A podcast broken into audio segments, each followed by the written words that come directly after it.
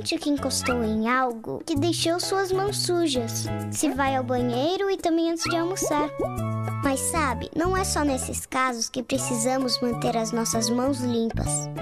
Aliás, estar limpa significa livre de germes e bactérias, seres microscópicos que não conseguimos ver a olho nu.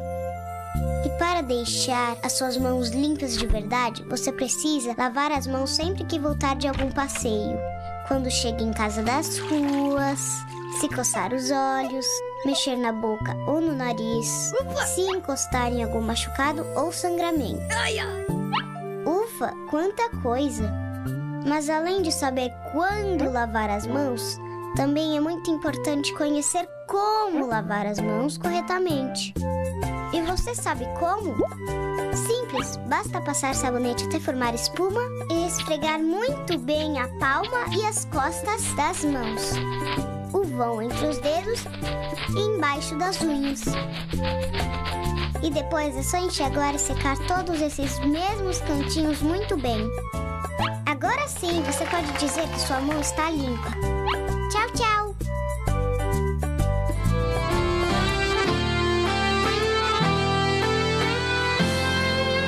A gente é do tipo que faz tudo com amor.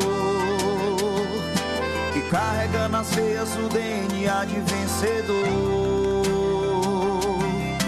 Do tipo que cai e levanta. Que não baixa a cabeça e a autoestima. A gente é especialista em voltar por cima. Por isso eu vivo todo dia essa história. É muito orgulho, alegria e gratidão. Sou cearense sempre do sorriso ao coração. Eu amo Ceará.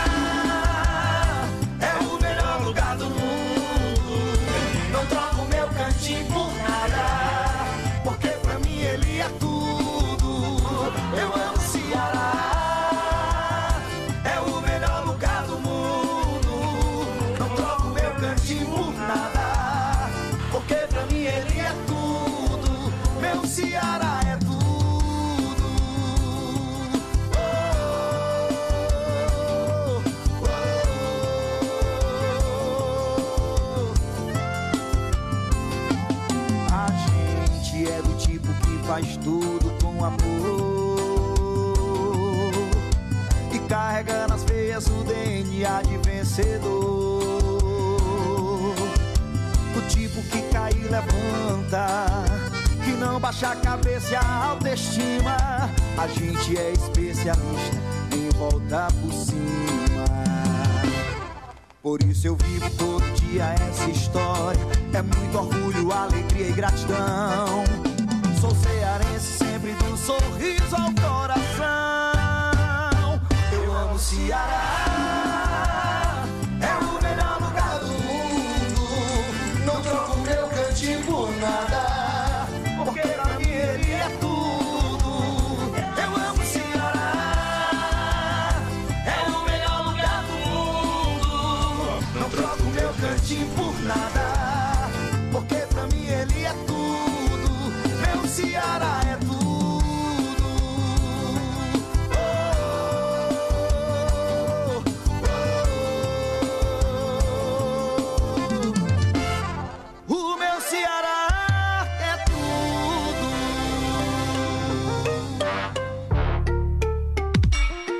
Benção, para de moscar com essa história de que jovem não morre de Covid, vice? Se tem uma coisa que o coronavírus não tá fazendo é escolher idade. Tem gente de tudo que é idade com a doença e todo dia o Brasil vem batendo recorde de mortes diárias, o que é uma pena. Por isso se liga, vice? O número de mortes de pessoas entre 18 e 45 anos triplicou. A situação tá séria demais. Não são só os mais velhos e as pessoas dos grupos de risco que estão sendo entubadas. O coronavírus tá mudando, tá mais perigoso e tá cheio de gente novinha sendo entubada e falecendo. Então, faz o teu e para de dar vacilo. O coronavírus está virado infectando gente. Os hospitais não estão dando conta e as UTIs estão cada vez mais sobrecarregadas. Já parasse para pensar nos profissionais da linha de frente? Tá todo mundo cansado. Se cuide e fique em casa se puder. A pandemia está fazendo novas vítimas todo dia.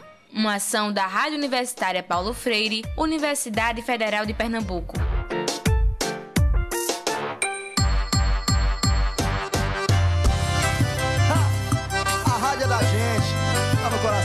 povo brasileiro. Confia no poeta da sanfona. Vem correndo, vem. Quem nunca acordou cedinho, tomou café, ligou seu ratinho. Ouviu sua canção preferida, lembrou do amor da sua vida. Quem nunca escutou seu rádio, no carro indo pro trabalho, dentro de um ônibus lotado torcendo pro seu time no estádio. É, amigo Brasil é mais que um caso de amor. A rádio é da gente e tá no coração. A rádio é meu xodó. A rádio é minha paixão.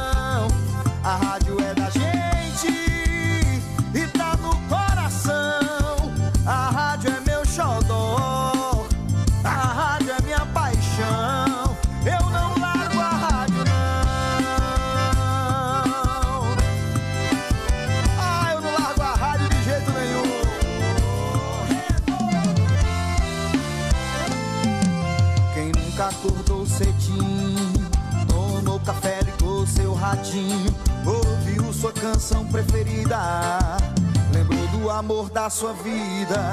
Quem nunca escutou seu rádio? No carro indo pro trabalho, dentro de um ônibus lotado, torcendo pro seu time no estádio.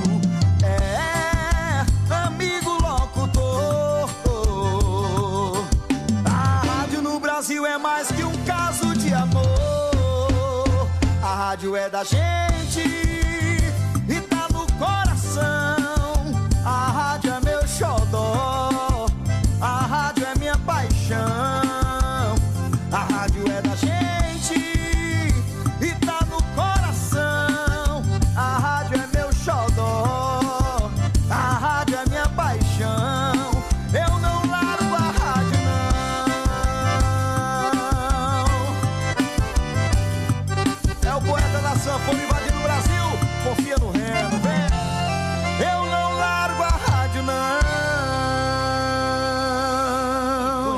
na bodega de seu mané? Enfim chegaram as vacinas.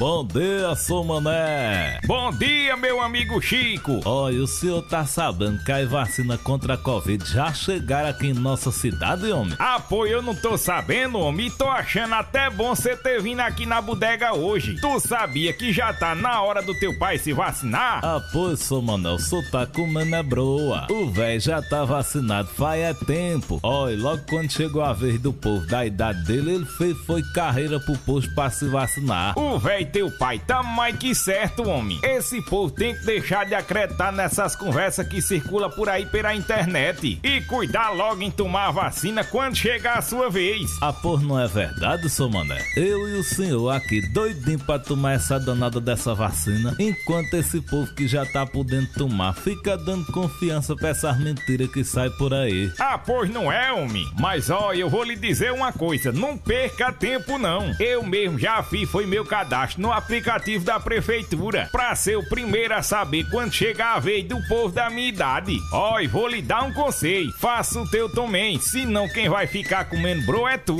E já tá podendo, sou mané? Ah, pô, eu vou baixar esse tarde aplicativo no meu celular e não vou mais perder tempo, homem. E não pode, homem. Pega logo teu telefone, baixa o aplicativo, te inscreve, que assim que chegar a tua vez, tu já fica sabendo, homem. Vou passar um tardo zap zap pra Jurema, minha irmã, que tá morando no interior e dizer pra ela baixar o aplicativo e fazer o cadastro também. Pera ainda, Chico, não é assim não, homem. Cada canto tem seu jeito. As pessoas têm que procurar saber na sua própria cidade como faz para realizar o cadastro da vacinação. E essa, mané? Pô, eu achei que era tudo a mesma coisa. É nada, homem. Tem cidade que tá cadastrando pelo aplicativo, mas tem outras que tá cadastrando pelo próprio site da prefeitura. Homem, é informação demais, sou mané. Mas mesmo assim eu vou mandar uma mensagem para ela explicando. Ó, oh, e se ela não entender, eu venho aqui pro senhor explicar a ela. Eita, mas é muito enrolado mesmo. Não tem aperreio não, Chico. Se ela não entender, é só dizer a ela para procurar o agente de saúde da cidade ou ir no posto de saúde mais próximo que o pessoal ensina, homem. Ah, pois tá certo, seu mané. Chico, homem, nós temos que cuidar dos nossos idosos. É verdade, seu mané. Ó, oh, e o senhor acredita que se eu tivesse ouvido meu pai quando eu tinha 8 anos de idade, talvez hoje eu tivesse era rico, homem. É mesmo, Chico? E o que foi que ele disse a tu? Eu não sei, seu mané, eu não vi. Homem, mas tá muito cheio de gracinha mesmo, viu? Não digo nada a tu. Uma ação da Rádio Universitária Paulo Freire, Universidade Federal de Pernambuco.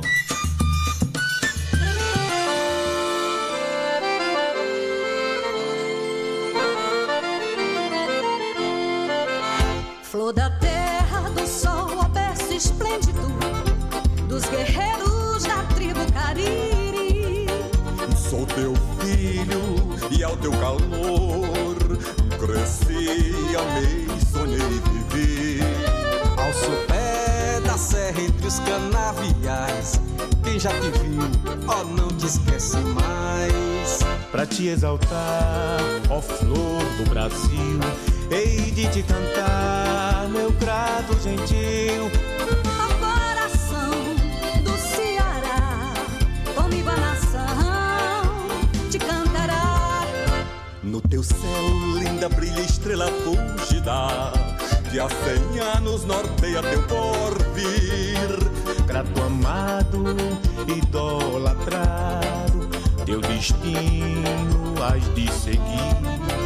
Grande flor como nosso verde mar. Bendita sejas, ó terra de Alencar. Para te exaltar, ó flor do Brasil, hei de te cantar, meu prato gentil. Ó coração do Ceará, comigo a nação te cantará.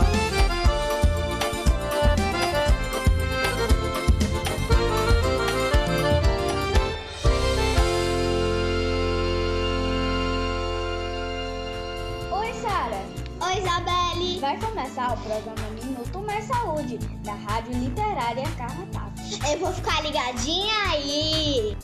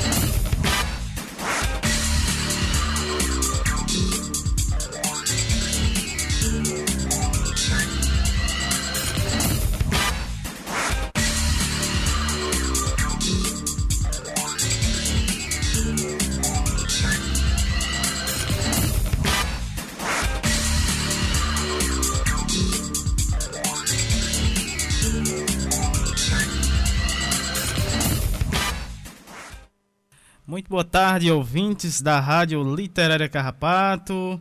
É, estamos começando mais um programa semanal, o nosso encontro né, de todos os sábados. E hoje, claro, encontro mais que especial, né? É, há um ano, né? É, é quase um ano, né? Na verdade, amanhã, dia 18 de abril, né? Está, estava começando né, um, um lindo projeto né, que é o programa Minuto Mais Saúde, bem timidamente, né, Erika? e, e, hoje tem, tem essa dimensão maravilhosa, né? E a gente tem um orgulho é, de fazer parte desse programa, né? E, e ter esse pessoal, né? Os colaboradores, né? É, que fazem parte desse programa. A gente tem um, um orgulho imenso, né? De dizer que a gente tem esses colaboradores, que já já a gente vai falar é, mais sobre isso no nosso programa. É, como sempre aqui no nosso programa a gente é, é, abre a primeira parte, né? falando da utilidade pública. A gente vai falar aqui sobre o boletim da nossa cidade, uh, esse do dia 16, né, de ontem, em relação à situação aqui, em relação a, a, a Covid-19 aqui na nossa, na nossa cidade. Uh, esse boletim fornecido pela Secretaria né, Municipal de Saúde. Vamos aos dados. Né? Aqui na nossa cidade, caso suspeito 458, uh, ah, internados 41, confirmados, casos confirmados aqui na nossa cidade, 11.432 casos, caso suspeito 10 mil, na verdade, perdão, recuperados 10.787 casos, casos descartados 25.798 Notificações 37.688.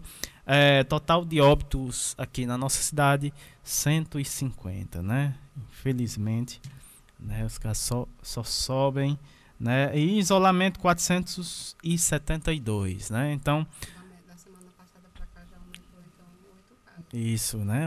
Tivemos oito óbitos, né? Em decorrência da Covid da semana pra, passada para cá né? Infelizmente, aí a gente sempre reforça né, as medidas é, é, protetivas, né? É, é, questão de uso do, da máscara, importantíssimo, álcool em gel, né? É, você se recolher em casa, né? É, evitar ao máximo sair quando sair, né, ter a questão do distanciamento social, importantíssimo é, nesse tempo que vivemos hoje.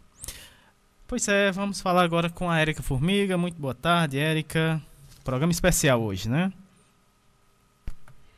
É, olá, Samuel. Né? Eu estava aqui nos bastidores, eu disse, Samuel, eu vou ter que me segurar.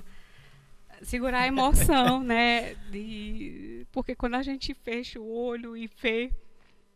Desculpe, pessoal, mas assim, a gente que está nessa luta, que a gente está nessa construção não só individual, é uma construção coletiva, participativa. E que a, e cada encontro com vocês, porque aqui é mais do que um programa, né? A gente já disse que isso aqui é um encontro, é um encontro de pessoas, né? É um encontro de pessoas que acreditam, é um encontro de pessoas que sonham um mundo melhor, que querem mudanças, transformações, querem um bem viver, né? Querem estar junto, né? Mesmo diante desse momento, ou luta para a gente estar o mais rápido possível, né? Cada um tem seus sonhos, suas lutas, né? Mas a gente, quando começou, é, hoje é, tava, passei para Samuel o nosso primeiro cartaz de bem tímido, era só três blocos, uma hora de, uma hora de programação. Eu e os alunos, né?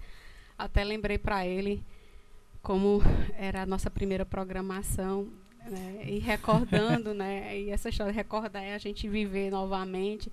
Mas assim, a gente olha um pouco para trás, mas a gente tem que olhar aqui para frente. E o olhar para frente é saber o quanto a gente já caminhou. Não caminhamos sozinhos. Cada encontro, cada colaborador que a gente trata vocês no sentido da colaboração, não é um convidado. A gente faz mais do que um, não é só um convite. Mesmo que seja um convite, é um convite para estar junto. É um convite para estar presente. Presente de corpo, presente de alma, presente através das vozes. As vozes que nos unem, com os nossos sotaques, né? Porque a gente viaja a cada programa, vários, vários cantos e confins desse país, né? Com pessoas que acreditam, que pessoas que dizem esse sim para que a gente continue cada vez mais melhorando essa comunicação de uma forma transformadora, mas sempre olhando cada comunidade, as nossas comunidades, né? Porque a gente não fala só da nossa comunidade em si, né? A gente tem que agregar, porque comunidade é viver nessa numa constante comunhão, mas numa mudança, na, né, né, sensibilizando as pessoas para que o momento a gente precisa adotar essas medidas que a, a gente vem discutindo ao longo de, de, mais de um ano.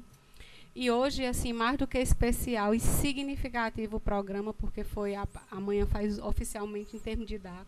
Na verdade, quando a gente começou, ia ser, acho que acredito que ia ser dia 12 de abril. Sim. Aí teve um problema técnico, Exatamente. né, Samuel? A gente começou é, com três blocos, porque era um projeto piloto. A gente pensou assim: vamos começar com três blocos, como, como um projeto piloto, vamos sentir uma repercussão da própria comunidade, e Samuel sempre foi, e é esse termômetro de fazer essa devolutiva para que a gente construa uma programação diversa no sentido de que traz a saúde num contexto ampliado, mas a gente traz a música, a gente traz a poesia, a gente traz a arte, a gente traz pessoas que também se encontram nesse momento, né? São pessoas que às vezes não se conhecem, mas que nesse momento da programação acaba conhecendo conhecendo uns os projetos, conhecendo as lutas de cada um, trazendo para a nossa comunidade também uma fala que pode gerar uma reflexão. Né? E quando a gente gera uma reflexão, a gente quer propor mudanças, porque tem que propor mudanças em vários aspectos que a gente precisa melhorar essas nossas condições de vida. Né? Seja em comunidade, seja a vida com nós mesmos, seja a vida dentro da nossa própria família. Né? Ainda estamos num momento muito delicado né? É, é, dessa pandemia, algumas coisas foram avançaram, outras ainda não, outras estão regredindo, mas a gente precisa refletir, a gente precisa estar tá trabalhando em rede. Quando se trabalha em rede, não se está só. Se está com guerreiros, com pessoas que sonham, que lutam e que contribuem significativamente né, nesses processos de mudanças que a gente espera que realmente aconteça. Não vou falar muito hoje, porque senão a emoção vai aflorar. Já estou assim muito, muito mexida com, com a simbologia do dia de hoje, para mim particularmente, né? Mas assim, um coração transbordando de felicidade, de amor, né? Por pessoas que entre eu não conheço presencialmente, mas que me sinto muito próxima. Não vou citar nome porque posso pecar e não lembrar de todos, né? Mas assim, cada um que está ouvindo sabe que você também faz parte, é um colaborador, construiu, acendeu aquele candeirozinho de ideia, né? E acende, porque a gente já tem uma programação praticamente assim em termos de temas já fechada mais ou menos até o mês de setembro, né? A gente está já sinalizo isso, não é, a gente não faz um programa não é fazer um programa por fazer. A gente faz um, um, uma programação, tem toda uma base, tem todo um processo construtivo, técnico, mas acima de tudo amoroso, afetuoso, né? Onde a gente traz o colaborador para a cena, traz o colaborador de uma forma bem como se ele tivesse assim junto e ele está, né? Ele está através dessa voz. E sem muita, muitas palavras, falo demais, né? Agora é com Samuel. Assim, é, eu só tenho, minha gente, a cada um de vocês, a nossa querida comunidade aqui do Carrapato. E aqui vai, vou estender meu, meu abraço, meu agradecimento à comunidade também do Baixio, do Chico Gomes, né? Comunidade, das nossas vilas, que a gente chama assim, da nossa área de trabalho. Vila Gregório, Vila Pedrosa, nossos agentes de saúde, né? A nossa querida médica, a minha equipe em especial a Liane, né, nossa agente de saúde aqui do Carrapato, e em especial aqui a SAMU, porque foi ele que, que sonhou junto comigo, né, essas loucuras todas, ele embarca, constrói e me incentiva também a poder prosseguir, porque a gente faz sempre de uma forma muito conjunta. Traz a ideia e, e Samuel concretiza, né? Ultimamente a gente está mudando algumas, algumas vinhetas, né? Em breve a gente está mudando a lo nossa logomarca para ter uma identidade ainda mais, mais afetiva, né? algo mais nosso. Enfim, são mudanças e a gente precisa mudar no sentido de se adaptar, no sentido também de estar mais próximo também da nossa comunidade, né? Então, minha gratidão e aqui também vai um alô pro pessoal lá do Baxi. Eu estava recentemente agora no Baxi, minha irmã foi fazer um trabalho lá e me convidou. E aí vai um alô para a Dona Nega, para a Rosinha, que vai fazer aniversário lá, irmã da agente de saúde Lília. Então, um, um abraço para a doutora Cássia, assim, muita gratidão, né? Sempre pelo acolhimento quando eu estou em outra área. Então, assim, vamos seguir, seguir firmes, fortes, né?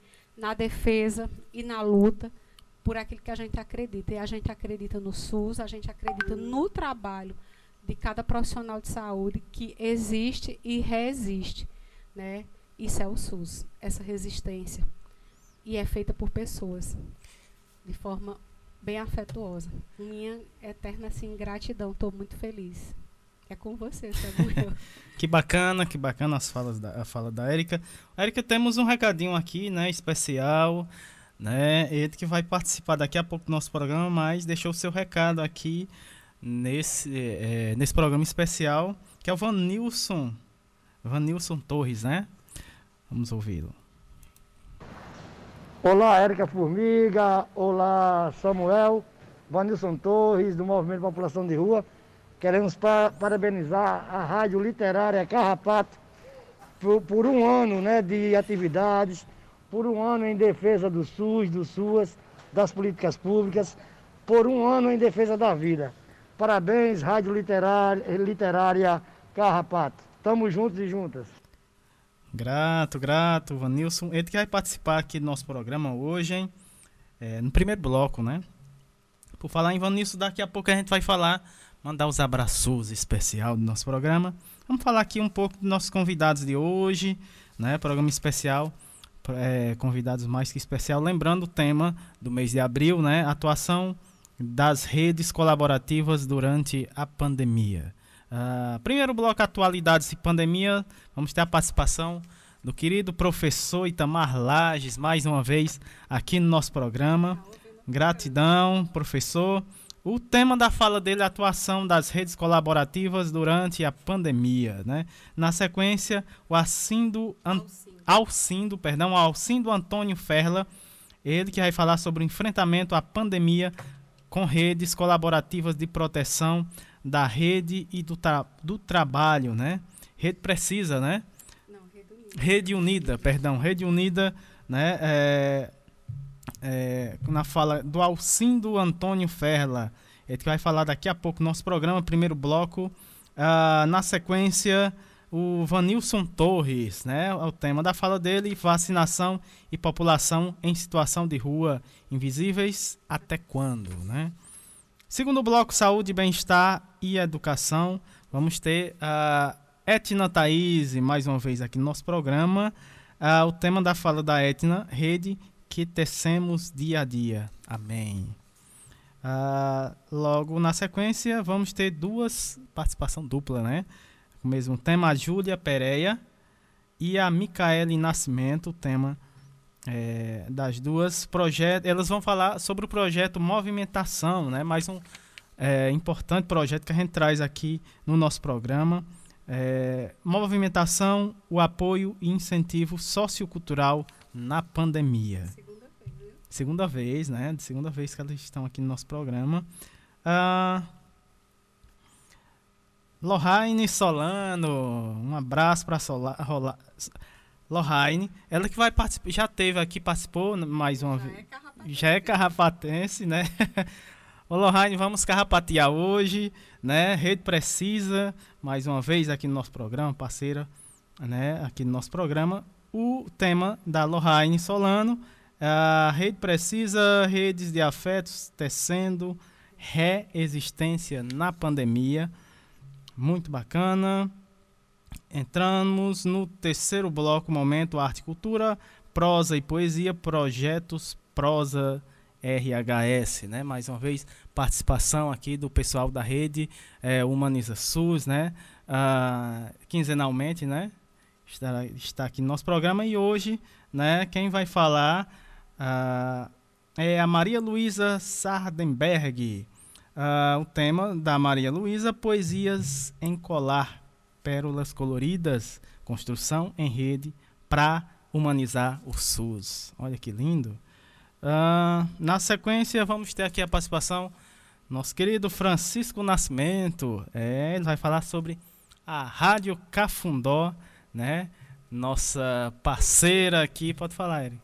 Nossa parceira aqui, né? É, é, Recém-criada Rádio Cafundó, aqui da cidade do Crato. Pode falar. Eric. É, e a gente, a gente sempre quer estimular, quer ampliar essa participação Né? Como a gente sempre diz, rádios comunitárias não existe competição, existe união, Verdade. existe um comprometimento, um fortalecimento e uma ajuda a outra, né? É, inclusive nos convidou para uma reunião em breve, né, Samu? Para a gente estar tá também contribuindo nesse processo. Eles estão elaborando toda a programação e a gente sempre se mostrou muito aberto, assim como nossa grande parceira, a Rádio Paulo Freire. Então, assim, é isso que a gente sempre quer acolher que bom que uma comunidade vai ter esse processo de comunicação local e que as equipes de saúde possam também ser sensibilizadas para saber é, usar essa ferramenta tão potente que é a comunicação comunitária, que é o rádio, para também disseminar suas informações, principalmente nesse momento de pandemia. Então, fica aqui já a dica, viu, Francisco? Eu sei que você está nos ouvindo, de fazer essa articulação com a equipe de lá do seu bairro, lá do Mutirão. Tem, temos lá grandes agentes de saúde, a, é, é, agentes de saúde que tiveram formação no EDPOP SUS, né? É, enfim, vamos aproveitar, porque tem profissionais altamente comprometidos, compromissados e que podem sim contribuir nesse processo de educação, numa comunicação transformadora e que ensina né, e, que, e, que, e que divulga a comunidade através desse canal tão importante que é uma rádio comunitária. Encerrando aqui é, a, os nossos convidados de hoje, a Paula Érica, né, que é também faz parte do nosso programa. É, o tema da Paula Érica para as tardes de chuva no fim do mundo. Que bacana. Esses são os nossos convidados de hoje. E para começar o nosso programa, claro, de música. Pode falar, Érica. É, é, todo mundo sabe que eu acabo me metendo até um pouco nessa produção musical. Né? Essa música eu já tinha. É, eu, eu vou pesquisando música, eu vou anotando aquela música que às vezes me, me traz alguma coisa afetiva, me toca de uma certa forma. E, e quando eu ouvi essa música, eu disse assim: essa música eu vou guardar. É, e, e, eu vou guardar, e essa música é dedicada especialmente ao, ao, nosso querido professor, também Itamar, mas em especial ao nosso querido professor Alcindo Fela. E o nome dessa música é, é Baião do né? Fela. Né? né? E é de um grupo chamado Pitanga em Pé de Amora.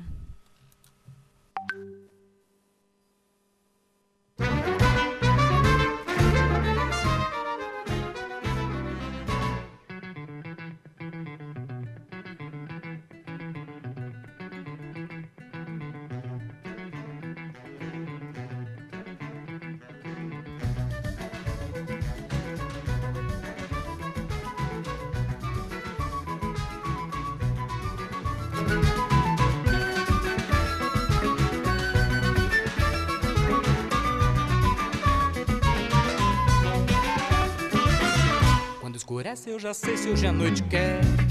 Dez da noite eu já virei o cão. A cidade mastiga, engole e me cospe na escuridão. E acontece que eu sou o que der e que é. Quando eu começo eu vou até o fim. E no fim é matar ou morrer. Meia-noite eu só quero viver. E se eu rodasse sem parar? E não voltasse nunca mais? E se eu subisse ainda mais? Se eu inventasse outro lugar? E se eu rodasse parar e não voltasse nunca mais? E se eu subisse ainda mais? Se eu inventasse outro lugar?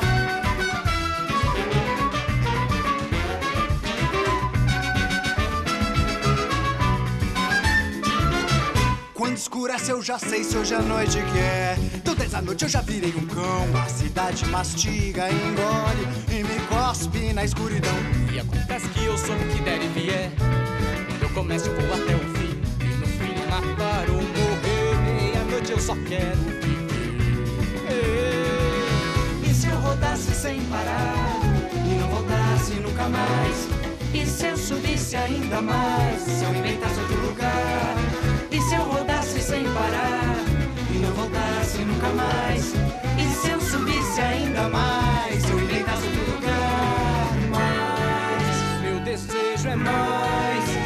minha sede é mais, até transbordar, me afogar mais. Meu impulso é mais, minha sanha é tanta que cansa. Me chama aquela aperta um backstick, uma pra mim. Quem que tá ali, quem vai chegar? Eu quero ver no que é que dá. Hoje tem, manda mais. Quero já vai? Me chama aquela aperta um backstick, uma pra mim. Quem que tá aí, quem vai chegar? O que é que dá. Hoje tem, manda mais, que a noite já vai raiar.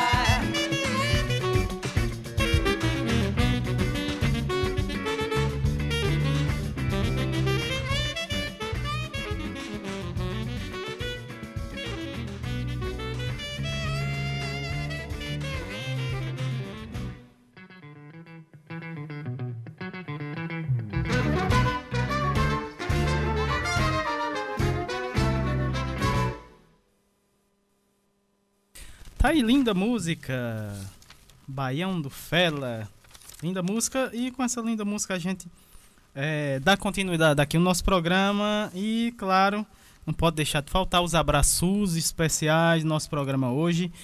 Claro, começando, né, especialmente para todo o pessoal aqui da nossa comunidade do Carrapato, as comunidades vizinhas, né, o pessoal do Baixio, das Palmeiras, é, Chico Gomes, a Vila Gregório, Vila André Pinheiro Pedrosa, Vila Nova Belo Horizonte, pessoal da Vila Nova também, uh, todo o pessoal do Novo Lameiro e os nossos amigos e colaboradores que estão coladinho no programa todo sábado, né? Juntinhos para carrapatear aqui junto com a gente.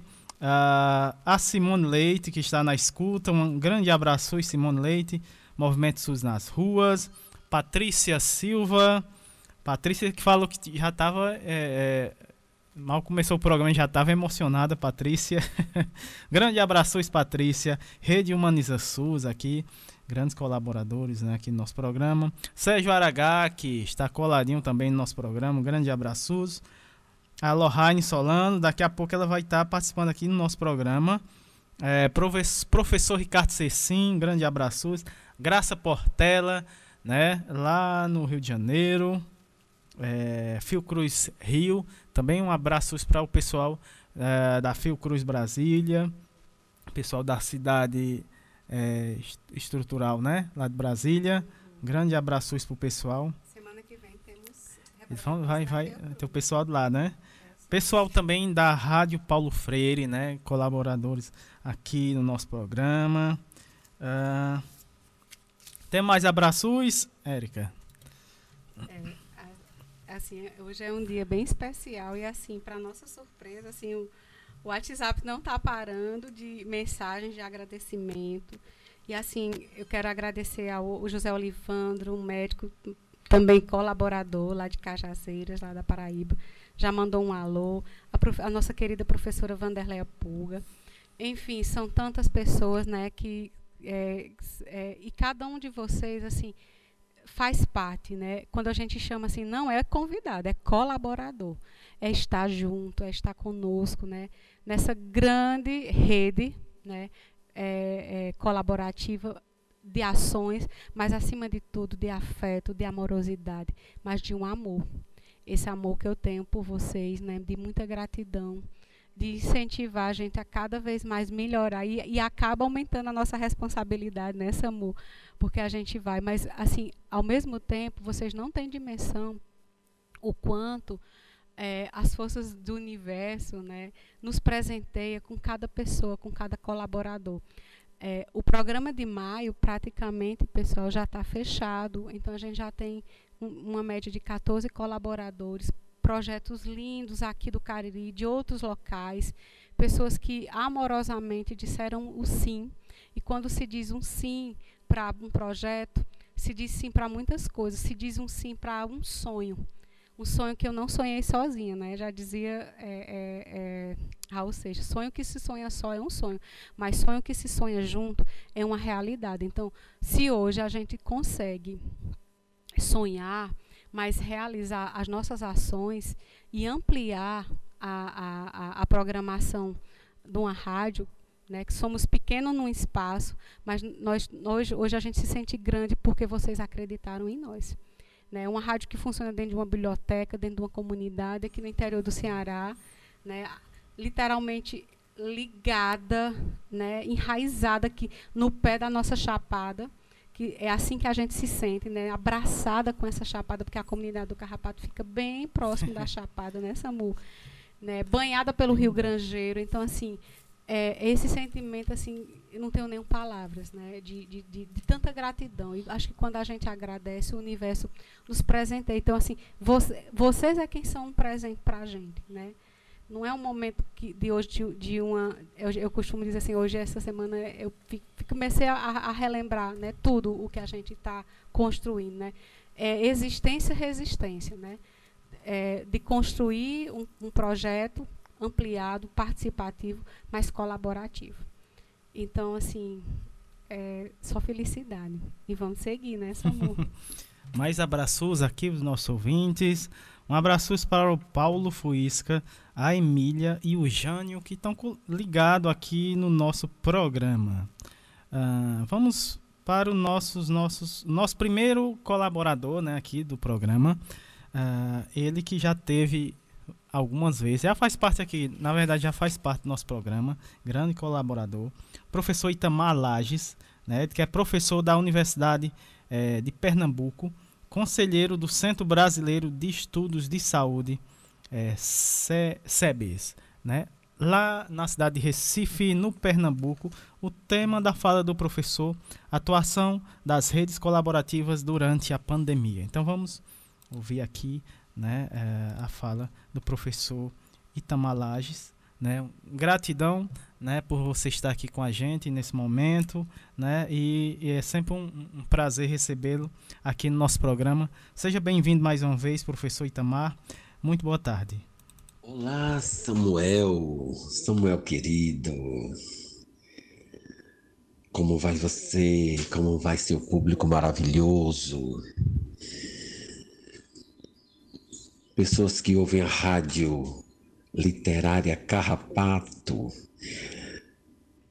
ouvem o programa Minuto Mais Saúde. Eu sou Itamar Lages e hoje eu vim aqui falar sobre a atuação das redes colaborativas durante a pandemia. Que tema provocante você e sua equipe trouxe para nós, meu queridíssimo Samuel. Há um ano, quando começaram os, a partir de quando começaram os primeiros casos de Covid aqui no Brasil, as populações mais vulneráveis né, empobrecidas, empobrecidas, é bom que se diga assim, principalmente da, das áreas metropolitanas, foram as primeiras a detectar que a gente estava sob a ameaça de morte, mais uma ameaça de morte muito visível, muito forte. Um vírus pouco conhecido, os cientistas atrás correndo por uma solução. Aqui no Brasil, a ciência com pouquíssimo investimento e ainda mais sendo política e ideologicamente negada, confrontada pelo governo Bolsonaro. Correndo atrás de uma solução, não foi? Foi assim que Butantan, a Fiocruz se mobilizaram muito foi, foi nessas condições. Pois bem, e foi nesse exato momento de início da pandemia que as populações muito pobres começaram a se organizar. Os noticiários falaram muito sobre as organizações que aconteceram é, no Rio de Janeiro. É? Como os grupos se organizaram, inclusive para registrar o número de pessoas doentes, o número de pessoas mortas, o número de pessoas que se recuperavam da doença. É? E a mobilização desse trabalho dependia de uma economia que não é economia capitalista, provando, nesse sentido, que não há conflito entre economia e saúde, como o perverso governo Bolsonaro insinua. Ou você salva a economia ou salva vidas, não é assim que o governo Bolsonaro diz? Pois as populações pobres disseram justamente o contrário.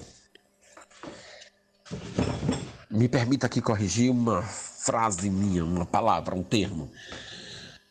Foi justamente isso que as populações empobrecidas ensinaram. Não há conflito, principalmente quando se, se promove uma economia solidária. E foi essa economia solidária que moveu muitos grupos populares, também fora do Brasil, aqui na América Latina, né? Onde a mortalidade contra a mortalidade pela Covid foi muito, muito, muito, muito elevada. Permitam-me aqui destacar o trabalho liderado pelo MST, Movimento dos Trabalhadores Rurais Sem Terra, aqui em Pernambuco, onde eu vivo, que contou com o apoio da Igreja Católica, de universidades, de sindicatos como a CUT e de outras centrais sindicais também. E aí, juntos, num primeiro momento, esse grupo aqui no Recife, inicialmente, é, fez uma campanha chamada Marmitas Solidárias. Então, várias pessoas ofereciam seus trabalhos e iam para lá fazer marmitas para as pessoas que vivem na rua. Trabalhadores, trabalhadoras, pessoas que perderam suas casas e já viviam na rua e que estavam à mercê tanto da fome quanto da epidemia da Covid. E essas pessoas de várias profissões, mas principalmente da, das profissões de saúde. Né?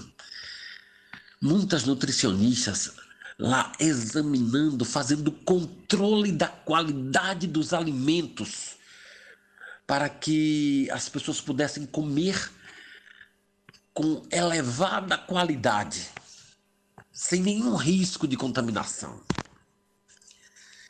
Esse trabalho mobilizado pelo MST aqui em Pernambuco, inicialmente chamado de Marmitas Solidárias, também foi movido por uma economia solidária. Havia recursos,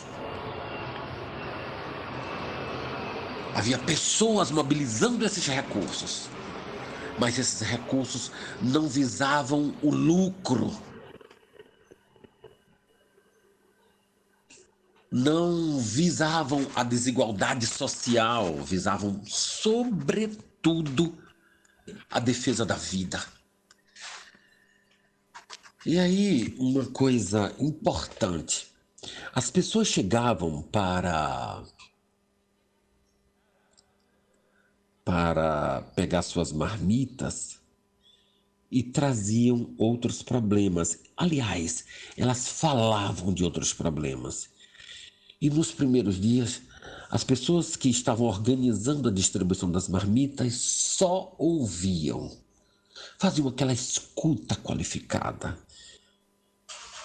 Chorava com as pessoas. Porque é isso que as pessoas solidárias fazem quando não têm respostas. Não é? Quando não tem soluções a serem encaminhadas, choram junto. É isso, não é? E aí.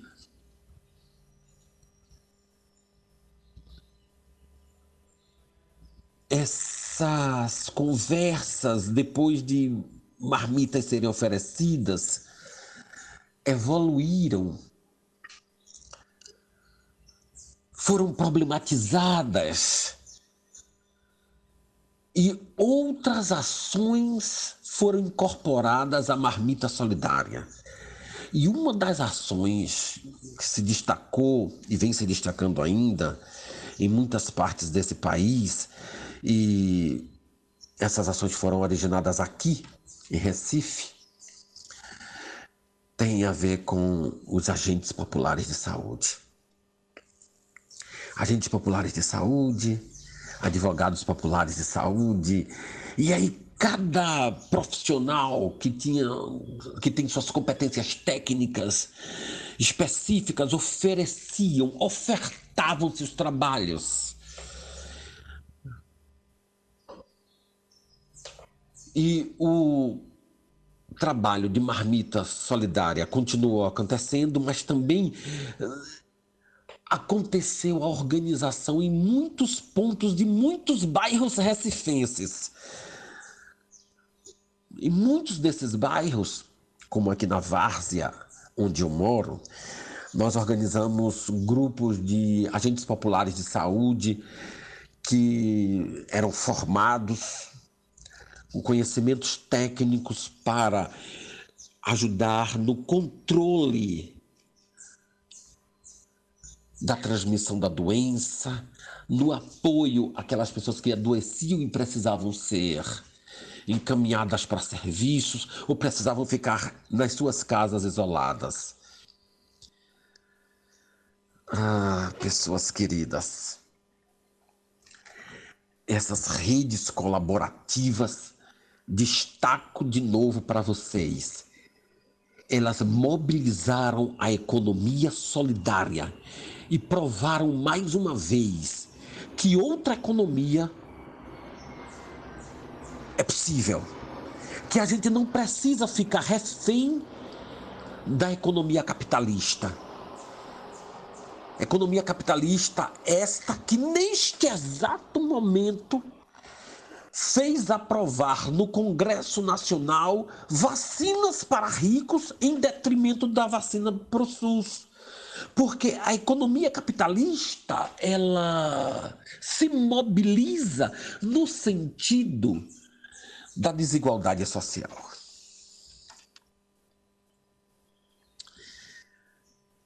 Pois é. Me permitam agora ler um trecho de um texto que eu tive a oportunidade de ver publicado numa das, num dos livros de um projeto coordenado pela professora Roseni Pinheiro. O livro Cidadania no Cuidado, o Universal e o Comum na Integralidade das Ações de Saúde. Eu ofereci uma pequena e simples contribuição que tem a ver com esse tema. Na ocasião eu falava de redes, dizia eu, cotidianas de cuidado, que podem ser interpretadas também como redes colaborativas. Naquela ocasião eu não me referia à pandemia, mas falava da importância das redes. Eu vou ler um trecho desse texto finalizando minha contribuição, minha participação no nesse programa maravilhoso Minuto Mais Saúde. Redes cotidianas de cuidado. A expressão que intitula este tópico remete o pensamento para a realidade de famílias de baixa renda das áreas urbanas. Nos espaços onde vivem, essas famílias se integram e buscam recursos para a satisfação de suas necessidades afetivas, sociais, econômicas e políticas. Movidas pelo sentimento e pelo entendimento de que vivem a as mesmas ameaças internas e externas, as famílias adquirem a certeza de que a ação conjunta pode ser a melhor maneira de viver e de superar os problemas. Algumas famílias fazem mais do que outras, no entanto, todas oferecem contribuições. As famílias envolvidas com cuidar de si mesmas, agora representadas por seus indivíduos em meio às dificuldades, insistem na aquisição de condições próprias para projetar-se para além dos problemas que estão postos. Assim, as famílias se engajam na causa da integração, cuidando uma da outra e do espaço onde vivem. O engajamento é uma importante qualidade, pois se opõe ao conformismo, à resignação e à apatia política. Sustenta e intensifica as práticas de cuidado e, consequentemente, a integralidade. Além disso, faz com que os coletivos organizados se mobilizem para ocupar lugares em instâncias políticas, como de orçamento do, do, orçamento participativo da saúde, sem se fechar as demandas espontâneas e articular assim o acesso aos serviços clínicos de média e alta complexidade do SUS.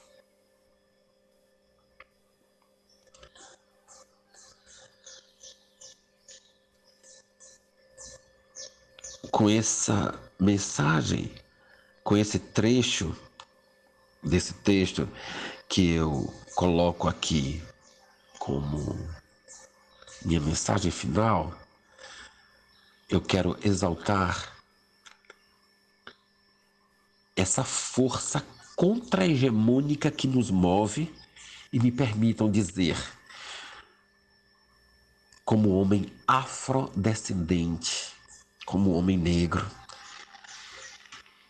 essa força que as comunidades urbanas e rurais, e aqui eu destaco as quilombolas, exercem para cuidar de si mesmas durante essa epidemia, como foi o caso dos quilombos de Estivas, Castanho, Tigre, Estrela, Timbó e Caloete, que se organizaram e têm se organizado em vários projetos, um dos projetos inclusive financiado pela Fiocruz, para conseguir água, porque água é um bem fundamental a fim de superar os problemas dessa pandemia.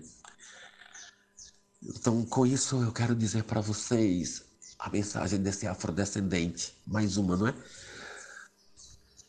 Que toda essa força que impulsiona as redes colaborativas durante a pandemia, elas têm uma ancestralidade comum. A solidariedade dos povos, mulheres e homens negros, negras, que tendo vivido aqui nesse país a partir de 1600, à medida que eles conseguiam algum escape, alguma linha de fuga, praticavam o comércio e juntavam seus dinheiro, seu dinheirinho, seja para comprar alforrias, fosse também para comprar equipamentos próprios da época para facilitar a fuga de pessoas escravizadas de várias fazendas.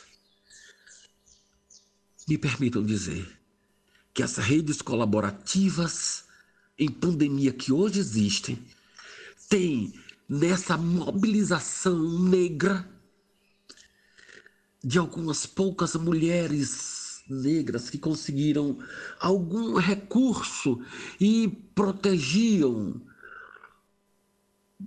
vastos grupos negros nas suas comunidades, construindo assim outras formas de quilombo. Me permitam dizer que as redes colaborativas durante essa pandemia têm uma qualidade ancestral comum são as redes colaborativas do povo da diáspora e do povo originário que fez isso acontecer. Naquela época, tem feito hoje e nos inspira a continuar fazendo. Viva a todos e todas que, organizados em movimentos, praticam a rede redes colaborativas, mobilizando a economia solidária contra a economia capitalista, contra a morte e em defesa da vida. Um abraço, pessoas que assistem o programa Minuto Mais Saúde. Um abraço e um beijo na sua testa, meu querido Samuel. Muito obrigado, professor Itamar Lages. É sempre um, um prazer recebê-lo aqui no nosso programa, né? Uh, por enquanto, viu, professor? Uh, a gente vai estender aqui, gente, nós da equipe né, do programa, eu e a Erika, vamos estender o é, convite, né, para logo mais, né, é, mais para frente, é um convite para você estar tá presencialmente aqui, né, uh, junto com a gente. É sempre um prazer recebê-lo aqui no nosso programa, com, é, trazendo essa colaboração, né? É, e hoje ele falou sobre a atuação das redes colaborativas durante a pandemia, né? importantíssimo, né? Principalmente é, em comunidades, né? É, que precisam, né? Que que tem que é atingida mais diretamente. Érica, é, é, só para agradecer ao querido professor Itamar Laje, né? Ele diz assim, quando eu convido, ele disse, o seu convite é uma convocação de luta, né? Então, assim, a gente se sente muito honrada e honrado, né, de ter a, a, a sua participação, professor, a sua colaboração, mas acima de tudo, as suas palavras, sempre de forma muito afetuosa, mas reflexiva, né? O senhor sempre traz questões muito importantes para que a gente possa estar tá divulgando e, e, e, construindo junto esse processo né, da educação, da comunicação. Né, já, já, já, já vem se consolidando, assim, não é um convidado, é um colaborador, né, de Isso. fato, né, e, e, que cria vínculos, né, e que, que, que estabelece relações de, de muito respeito, de muito afeto. Então, assim, muito feliz e não poderia deixar de não estar conosco nesse momento, né, é, quando a gente pensou a programação do mês de abril, né, de uma forma geral, a gente sempre pensou nas, no, nos primeiros contatos de pessoas que, que contribuíram de uma forma muito significativa e afetuosa né, na participações dos, dos projetos, dos programas anteriores. Então, assim, sempre a sua presença aqui conosco sempre nos enche de muita felicidade. Então, assim, muita gratidão, professor Itamar né, por essa colaboração e conto com o senhor sempre. E além é, do professor Itamar, hoje está chegando, o programa está muito interativo, assim, a gente está muito feliz. Muita mensagem pelo WhatsApp. E aqui vai o pessoal do Baixio, né? Minha irmã está lá na comunidade e aqui ela pede assim: manda um alô, manda um alô para você, minha irmã, que eu te amo, você sabe disso, né? Guerreira do SUS, também transformadora lá no Baixo das, das Palmeiras, né, com seus projetos. Nossa querida agente de saúde, a Lília, Corrinha, doutora Cássia, Dona Nega, que eu conheci hoje. Assim, Dona Nega, a senhora é uma, uma inspiração, né? Seus 83 anos de, de muita vitalidade.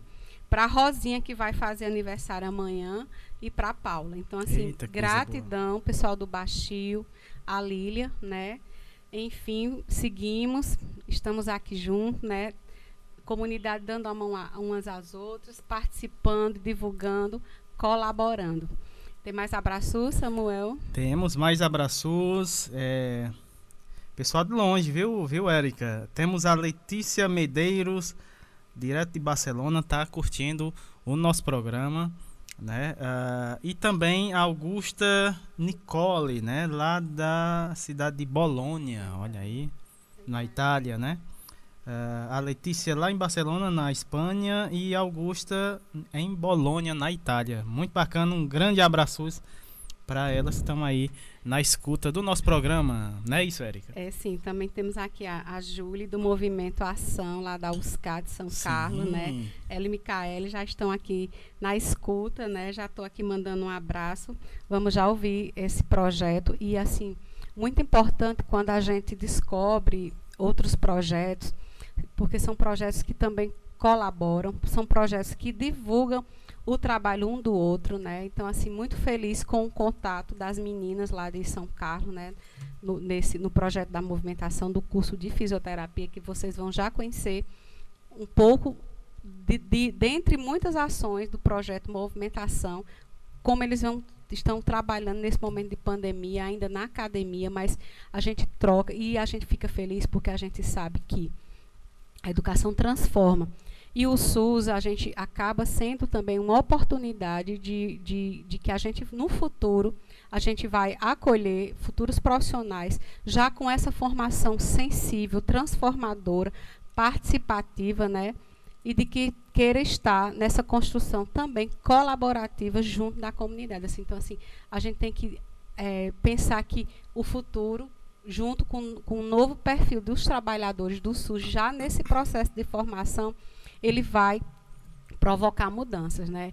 É isso que a gente quer acreditar, né? Eu já tenho vinte e poucos anos de formação, mas quando a gente está no cenário de prática e vê a garra, né, a motivação dos alunos, esse, esse, interesse em querer participar, transformar, a gente fica assim, existe uma luz, uma luz, esse candeeiro está aceso, né, esse candeeiro vai iluminar, esse candeeiro vai fazer mudanças, né, ainda nesse processo, ainda na formação, mas a gente espera que isso também seja uma realidade na construção desses futuros trabalhadores e principalmente do nosso querido SUS, né?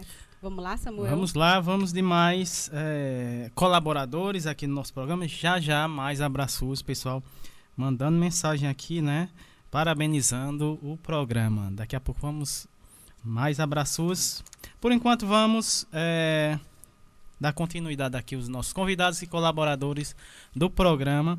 Agora vamos ter a participação do professor Alcindo Antônio Ferla, né? que é médico, doutor em educação, professor permanente dos programas é, de pós-graduação em saúde coletiva, é, psicologia e saúde da família, né? membro da comissão intersetorial de recursos humanos e relações de trabalho, é, e também do Conselho Nacional de Saúde, né? lá da cidade de Porto Alegre, Rio Grande do Sul. Né? É, o tema da fala do professor enfrentando a pandemia com redes colaborativas de proteção da vida e do trabalho. Então seja bem-vindo aqui ao nosso programa. Muito boa tarde, professor. Olá, Samuel. Eu sou Alcindo Ferla e estou no programa Minuto Mais Saúde da Rádio Literária Carrapato. E eu vou conversar com vocês sobre redes colaborativas de proteção da vida e do trabalho como enfrentamento à pandemia. É, eu quero começar dizendo que eu estou muito feliz de estar uh, aqui com vocês, é, pelo teu convite, Samuel, pelo convite da Érica, é, para participar do programa.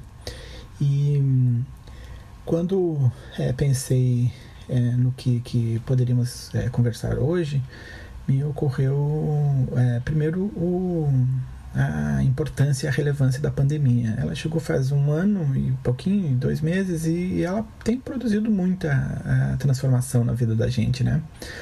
É, primeiro que é uma doença muito grave. É, até o dia de ontem, é, no mundo inteiro nós tivemos quase 3 milhões de pessoas mortas é, de Covid. E no Brasil é, 362 mil mortes, mais ou menos, até o meio da tarde de ontem. Então, é, esse número deve ter aumentado já. E, e, o Brasil tem se caracterizado por ser um dos países com uma gestão mais catastrófica da crise. É, a gente tem aí um volume enorme de mortes, tem um atraso absurdo na vacinação é, e tem uma desarticulação importante aí entre o governo federal e as outras esferas de governo, é, que, entre outras coisas, tem produzido é, colapsos nos hospitais, a falta de anestésicos para intubação. É, nessa semana que passou, vários lugares, São Paulo, é, os hospitais de São Paulo dizendo que não tinham é, o kit de intubação. O oxigênio vem faltando já há várias semanas, começou com o Amazonas e agora está espalhando pelo país inteiro. Isso mostra uma desarticulação impressionante das autoridades aí nas diferentes esferas de governo. E esse contexto é muito piorado com notícias falsas que circulam. É, pelo WhatsApp, pelas, é, pelos jornais, pelas revistas, inclusive, essas notícias falam de medicamentos para tratamento precoce, por exemplo, e não existe tratamento precoce.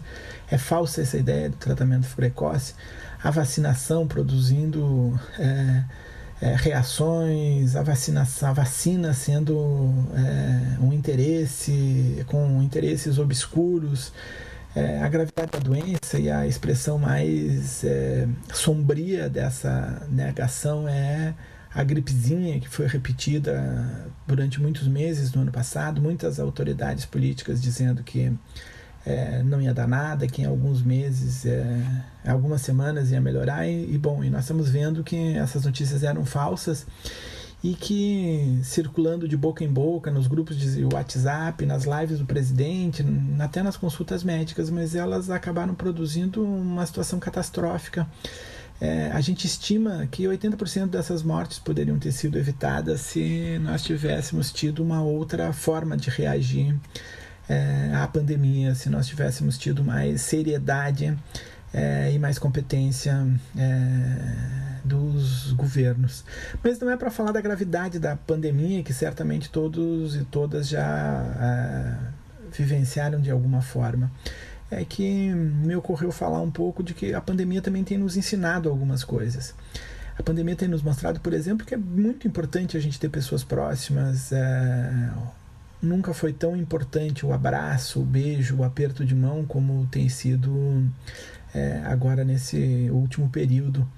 E, portanto, esse é um aprendizado bom, um aprendizado de é, sentir falta das pessoas. Isso é uma coisa muito humana. E, e essa coisa muito humana vai nos fazendo perceber que a, a pandemia ela afeta as pessoas de formas diferentes. Como diz a, é, o, a piadinha da internet, é, estamos na mesma tempestade, mas não estamos nos mesmos barcos. Então, isso vai dando conta. Essas duas coisas, a nossa necessidade humana de estar próximo das pessoas, de defender a vida das pessoas, de querer as pessoas que a gente gosta, e essa condição é, de, de pandemia, ela vai produzindo essa ideia de que se a gente não tem mais a proximidade, a alternativa da proximidade física como é, escala, o nosso compromisso ético, amoroso com os outros e com a vida é, precisa nos aproximar pela solidariedade, precisa nos aproximar por outras formas de, de, de conexão. Então, é, entre outras coisas, a pandemia mostrou a importância de um sistema de saúde que seja presente nas nossas vidas. E aí me ocorre de que talvez uma grande rede de solidariedade de proteção que nós precisamos é, pensar aí no corpo a corpo, no WhatsApp, onde for, é a defesa do Sistema Único de Saúde, que vem sofrendo ataques aí de, de retirada de orçamento. É, o governo federal aprovou um orçamento retirando é, muito recurso do Sistema Único de Saúde, ele vai fazer falta e a gente vai perceber logo, logo. É, e, e, portanto, isso vai nos lembrando também que a, o isolamento físico não é alienação. A gente segue precisando de pessoas próximas, segue precisando é, mobilizar, lutar pela valorização das pessoas, da vida e da saúde de todo mundo. Então, é, se isso é verdade, e é verdade, nós precisamos estar inventando formas de produzir essas redes de colaboração, de trabalho colaborativo na vizinhança, no quarteirão, na escola, na unidade de saúde, enfim, a gente precisa fazer alianças aí com amigos, com vizinhança, com é, é, um, parcerias com o serviço de saúde para mobilizar o apoio para que as pessoas é, que vivem em situações de vulnerabilidade, sobretudo mais expostas à doença, mais expostas às contradições desse jeito que a gente escolheu é, viver, é, consigam passar pelo tempo da pandemia e que a gente consiga é, preservar mais vidas aí no, no atravessamento da, da pandemia. Então, é, são muitas redes que a gente pode produzir. Eu diria que a primeira talvez seja justamente uma rede é, de combate às notícias falsas, venham elas de onde vierem. É, essas notícias falsas que têm deixado as pessoas é, fazendo coisas que é, são é, graves pensando na situação da pandemia. É, por exemplo, o distanciamento espacial é fundamental, a diminuição da circulação de quem pode não circular é, é bem importante, porque isso diminui muito a quantidade de, de, de, vírus circulando e de contágios, enfim, as medidas de higiene social, o uso de máscaras. É, então, rede de vizinhança com informação correta é bem importante, rede de apoio para quem não tem como é, ter máscaras, ter material, é, oficina de máscaras, é, compras compartilhadas. A gente tem aí várias é, estratégias que a pandemia foi nos ensinando e que são bem importantes a gente manter elas no território. É, rede de apoio de quem precisa circular para nos apoiar como os trabalhadores de saúde, redes de apoio às pessoas que estão em situação de rua é, ou então no trabalho, mas redes de apoio à vacina para todos e todas também é incompreensível, é inadmissível que a gente esteja com atraso da vacinação, com é, um, um, programa nacional de imunização que é referência no mundo inteiro. Então, redes de pressão para que os governos, para que é, mantenham os orçamentos, para que comprem as vacinas, para que, enfim, se mexam para implementar políticas públicas aí da defesa da vida é, é, de todos e todas. E eu quero, sobretudo, falar um, um, numa rede que nós precisamos ativar aí de proteção e valorização do trabalho na saúde. É, quero falar um pouco especificamente sobre os trabalhadores da saúde. É, veja, é, nós aprendemos também durante a pandemia que é, o trabalho em saúde é bem importante. É, o dia 1 de maio, que é o Dia Internacional do Trabalho, desde 86, quando ele foi, 1886, quando ele foi criado, é, 2020 e agora provavelmente 2021 são os únicos dois anos em que nós não comemoraremos, comemoraremos o trabalho produtivo, o trabalho que produz riqueza. A gente vai trabalhar, comemorar o trabalho e vai pensar muito no trabalho que defende a vida, que cuida da vida das pessoas. É, esse essa homenagem aos trabalhadores que é, foi produzida em 1 de maio de 86 com a greve dos, dos trabalhadores é, em Chicago pedindo que é, o, as condições de trabalho fossem melhores. Era normal trabalhar 17 horas é, nas empresas com salários é, baixos.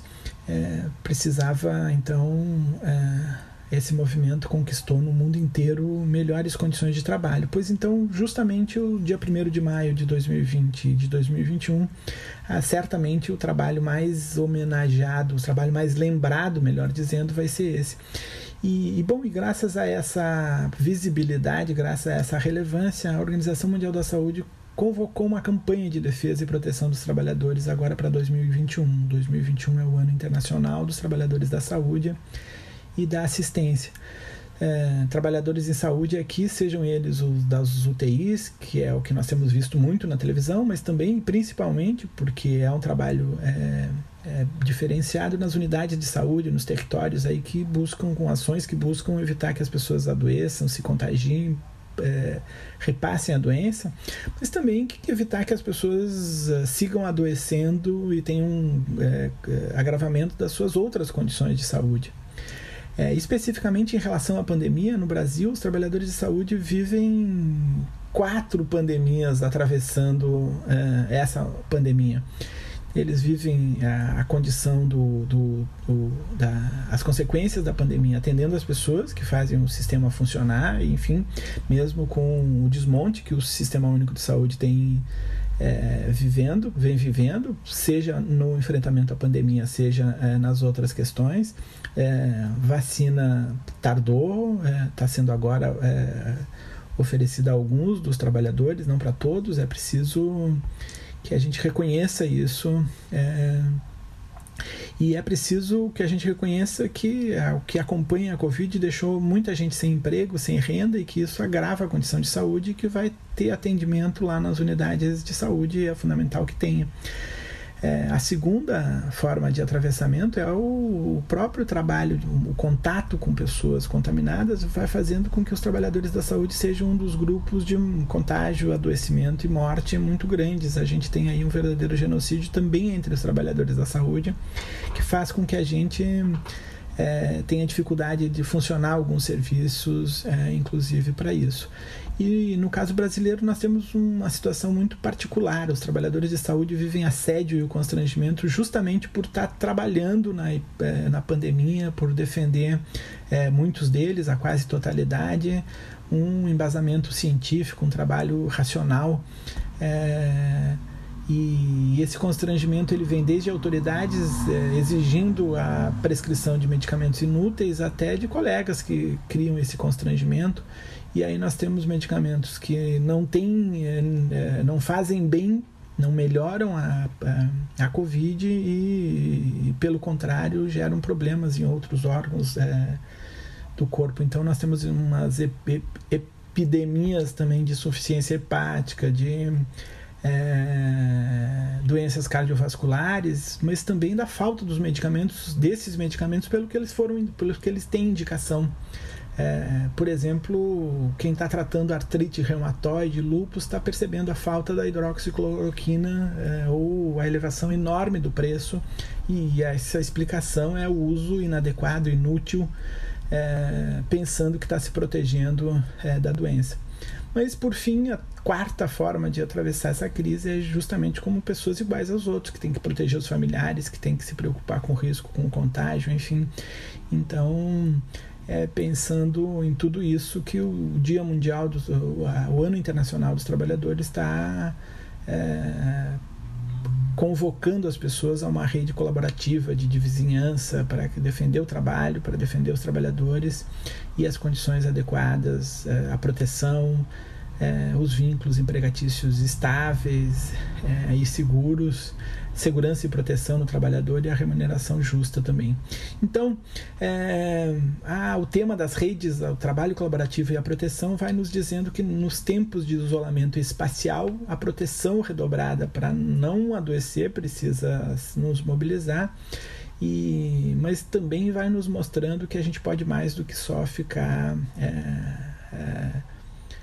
é, alienado é, dos movimentos que estão acontecendo. Então a gente pode seguir fazendo as nossas redes de defesa da vida, da cidadania, a gente pode seguir lutando pela democracia. É, e, e aí nós precisamos de redes de solidariedade para isso.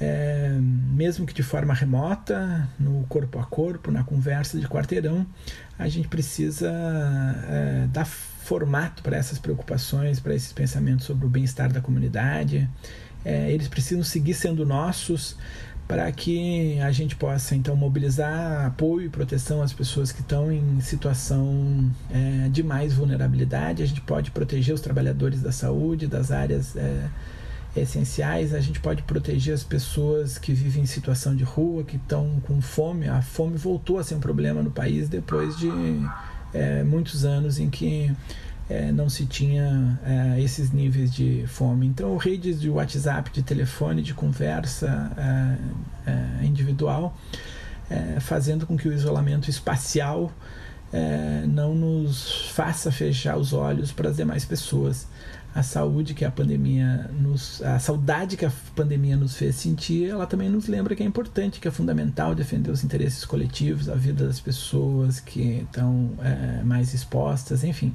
Então é, também acho que é legal que esse aprendizado se consolide na pandemia porque as redes que a gente conseguir fazer para proteger a saúde e a vida da comunidade também pode nos ajudar a alcançar novas possibilidades aí para melhorar a vida depois da pandemia. É, por isso a solidariedade, a justiça, a democracia, a saúde e a vida das pessoas precisa ser defendida agora é, e sempre. Então, a expressão que me ocorreu aqui para finalizar é a expressão é, solidariedade. E a expressão solidariedade me lembrou da música do Chico César, que eu sei que esse programa também mobiliza músicas. Chico César diz o seguinte: perto do coqueiro onde eu tirei a foto, encontrei o bottom do solidariedade. Solidariedade. Só me dá saudades da comunidade. É como me dar de quando eu vivi aqui, de quando eu vivi ali, de quando eu vivia lá, de quando eu vivi. E com isso, é, a solidariedade vai nos lembrar também é, de homenagear as pessoas que morreram e poderiam não ter morrido com a doença, das pessoas que a gente perdeu e não pôde é, elaborar o luto, não pôde elaborar a perda. É, mas não só lembrar delas como pessoas perdidas, lembrar delas como pessoas que ativaram a nossa vida, que fortaleceram a nossa vida, que tornaram a nossa vida é, mais fortes a ponto mais forte a ponto da gente ter saudades da gente é, se reconhecer como pessoas como é, humanos. Então solidariedade para a gente é, fazer a mobilização que precisa ser feita. Um abraço. A gente agradece né, a participação do professor Alcindo Antônio Ferla médico que falou sobre o enfrentamento à pandemia com redes colaborativas e proteção da vida e do trabalho. Né? A gente agradece né, a sua colaboração, a, trazendo essas informação, informações muito importantes aqui né, para os nossos ouvintes. Não é isso, Érica? É, é, isso sim, Samuel. E agradecendo né, a, participa a colaboração do professor Alcindo.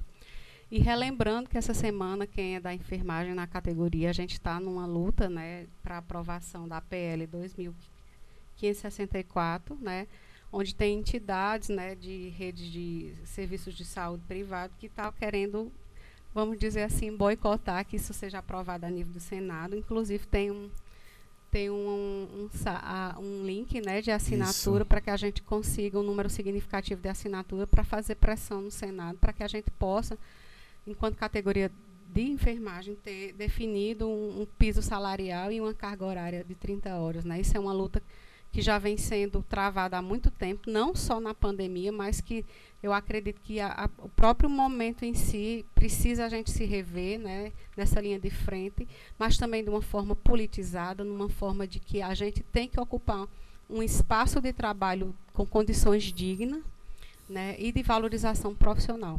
Tu quer passar um, um link? Eu vou passar aqui o link, depois eu vou trazer mais informações a respeito né, de como você pode uh, é isso, né, acessar e assinar. É uma assinatura eletrônica, né? É, o, o endereço, né, é, é httpl dois pontos uh, dois, tra, dois traços travessão c chng.it barra é, zx minúsculo, né, menor, bkvfxx,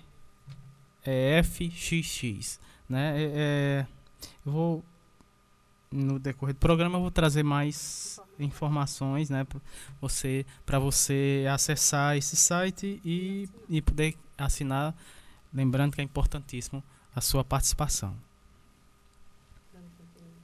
Dando continuidade aqui ao nosso programa, vamos ter a fala é, do Vanilson Torres, né? Ele que faz parte da coordenação nacional do Movimento Nacional População em Situação, situação de Rua, é, coordenação do MNPR é, no Rio Grande do Norte, membro da coordenação do MNPR no Nordeste, conselheiro nacional de saúde é, pelo N MNPR, lá na cidade de Natal, Rio Grande do Norte.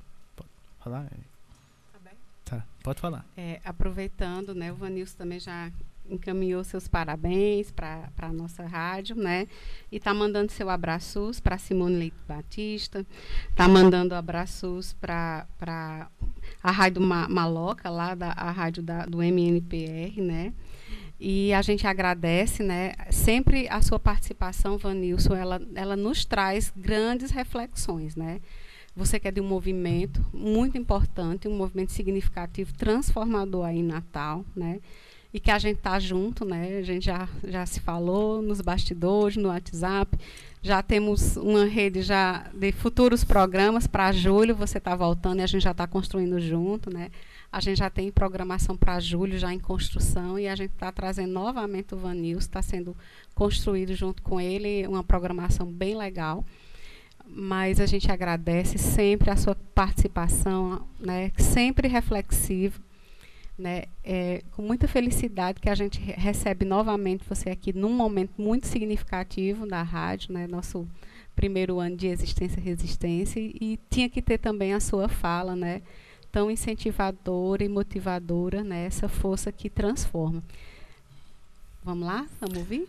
Vamos ouvir o Vanilson Torres, né? Seja bem-vindo aqui no nosso programa. Muito boa tarde. Olá, Samuel. Olá, ouvintes da Rádio Literária Carrapato. Sou Vanilson Torres, sou do Movimento Nacional da População em Situação de Rua aqui no Rio Grande do Norte e faz parte também da coordenação nacional do movimento Pop Rua. Então, é, aqui no Rio Grande do Norte, nós, é, através de vários diálogos, né, junto ao governo do Estado, nós conseguimos incluir a população em situação de rua no segundo grupo prioritário para vacinação. E a partir de 29 de março, começou-se a se vacinar a população em situação de rua em todo o Rio Grande do Norte, dentro dos abrigos, centros pobres e abrigos temporários, né? A população em situação de rua que estava nas ruas, que estão nas ruas, começou-se a se vacinar no dia 7 de abril. Ainda conseguimos vacinar 500 pessoas em situação de rua. Digo conseguimos, porque no dia 1 de abril, o Ministério Público do Estado do Rio Grande do Norte judicializou a vacinação da população em situação de rua no Rio Grande do Norte e a paralisou. Né? É, houve uma inserção de outros grupos dentro da vacinação aqui em Natal, né? como pessoas com síndrome de Down, autistas, é, profissionais de veterinária, e o Ministério Público, afirmando que tinha que seguir o plano nacional, judicializou é, toda, é, toda essa vacinação para tanto para esses grupos, né, sem ser da própria rua, como também para a população em situação de rua. Vale salientar que as doses destinadas para a população em situação de rua no Rio Grande do Norte, cerca de 1.560 doses, eram, são da reserva técnica é, da Oxford, né? que não influiria e nem prejudicaria os grupos prioritários é, do PNI, que é da Política Nacional de Imunização. E aí o Ministério Público judicializou, é, solicitou o recolhimento de todas essas doses, mas sem fazer esse pedido formalmente. E aí a paralisação está acontecendo, né? estamos na luta para reverter essa paralisação. Sabemos que não vai ser fácil, mas o não nós já temos. Vamos sempre em busca do sim. E aí, é, nós, no dia 17 de março, né, a nível nacional, lançamos a campanha Luta Nacional em Defesa da Vacinação da Pop Rua no Brasil. Vacina já para Pop Rua. Porque a nível nacional, a população em situação de rua está em 16º lugar. E pela negligência do governo federal, pela ausência de um planejamento, pela ausência, inclusive, de dados epidemiológicos, epidemiológicos a nível nacional, a população em situação de rua, ela está em 16º lugar.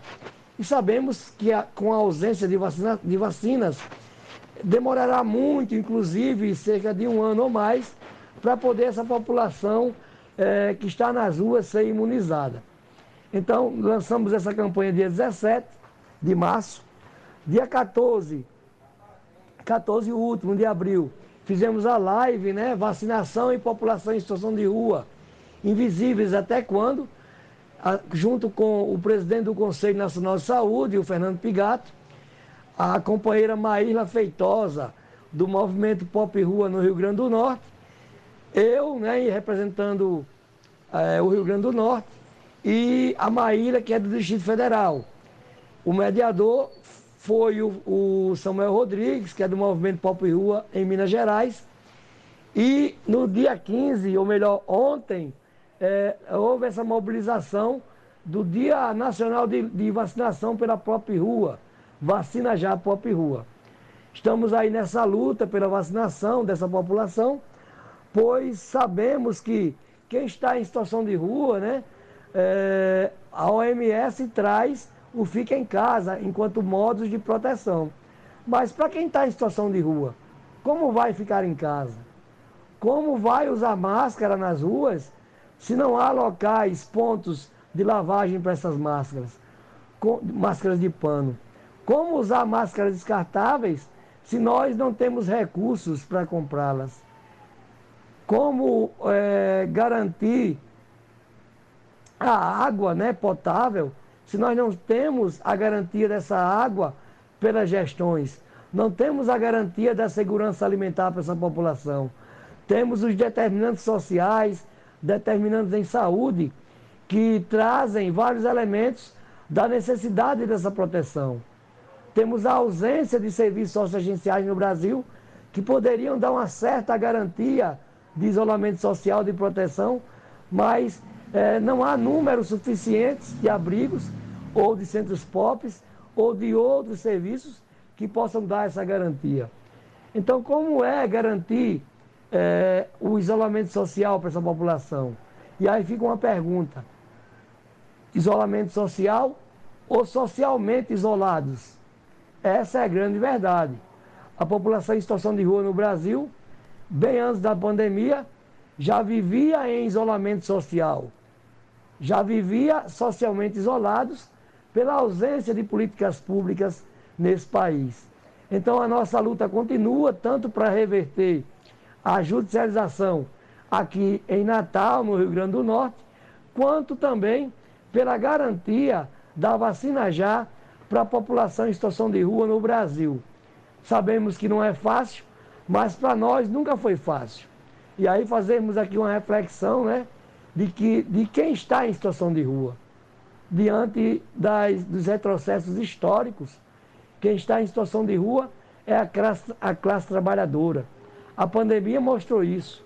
A pandemia mostra, inclusive, muitas pessoas perdendo a sua condição de classe trabalhadora, indo para as ruas a priori buscar alimentação, mas em momentos já acontecidos, indo literalmente morar, entre aspas, nas ruas, por não conseguir mais pagar seus aluguéis, por não conseguir pagar mais seus boletos. Essa é a realidade é, do povo brasileiro. O povo brasileiro está passando fome, digo, aqueles que não conseguem se manter por não ter a garantia mais de um emprego, e a realidade é muito cruel. Vemos aí milhares, né? centenas de milhares de pessoas à mercê da sua própria sorte, onde só tem a rua enquanto companheira. E é isso, né? É, vamos também recitar uma poesia, né? Creio que no segundo bloco iremos recitar essa poesia e vamos seguindo aí na luta e na resistência. Só as lutas mudam a vida.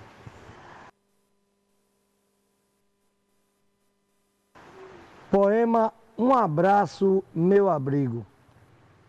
Há um ano atrás era comum darmos um simples abraço, mas nesses tempos difíceis isso tornou-se embaraço. Embaraço para quem quer dar e também para quem irá receber.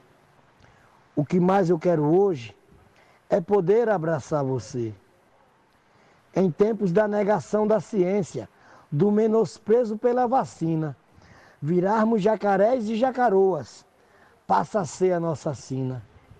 Hoje, 17 de abril de 2021, mais de 371 mil vidas perdemos.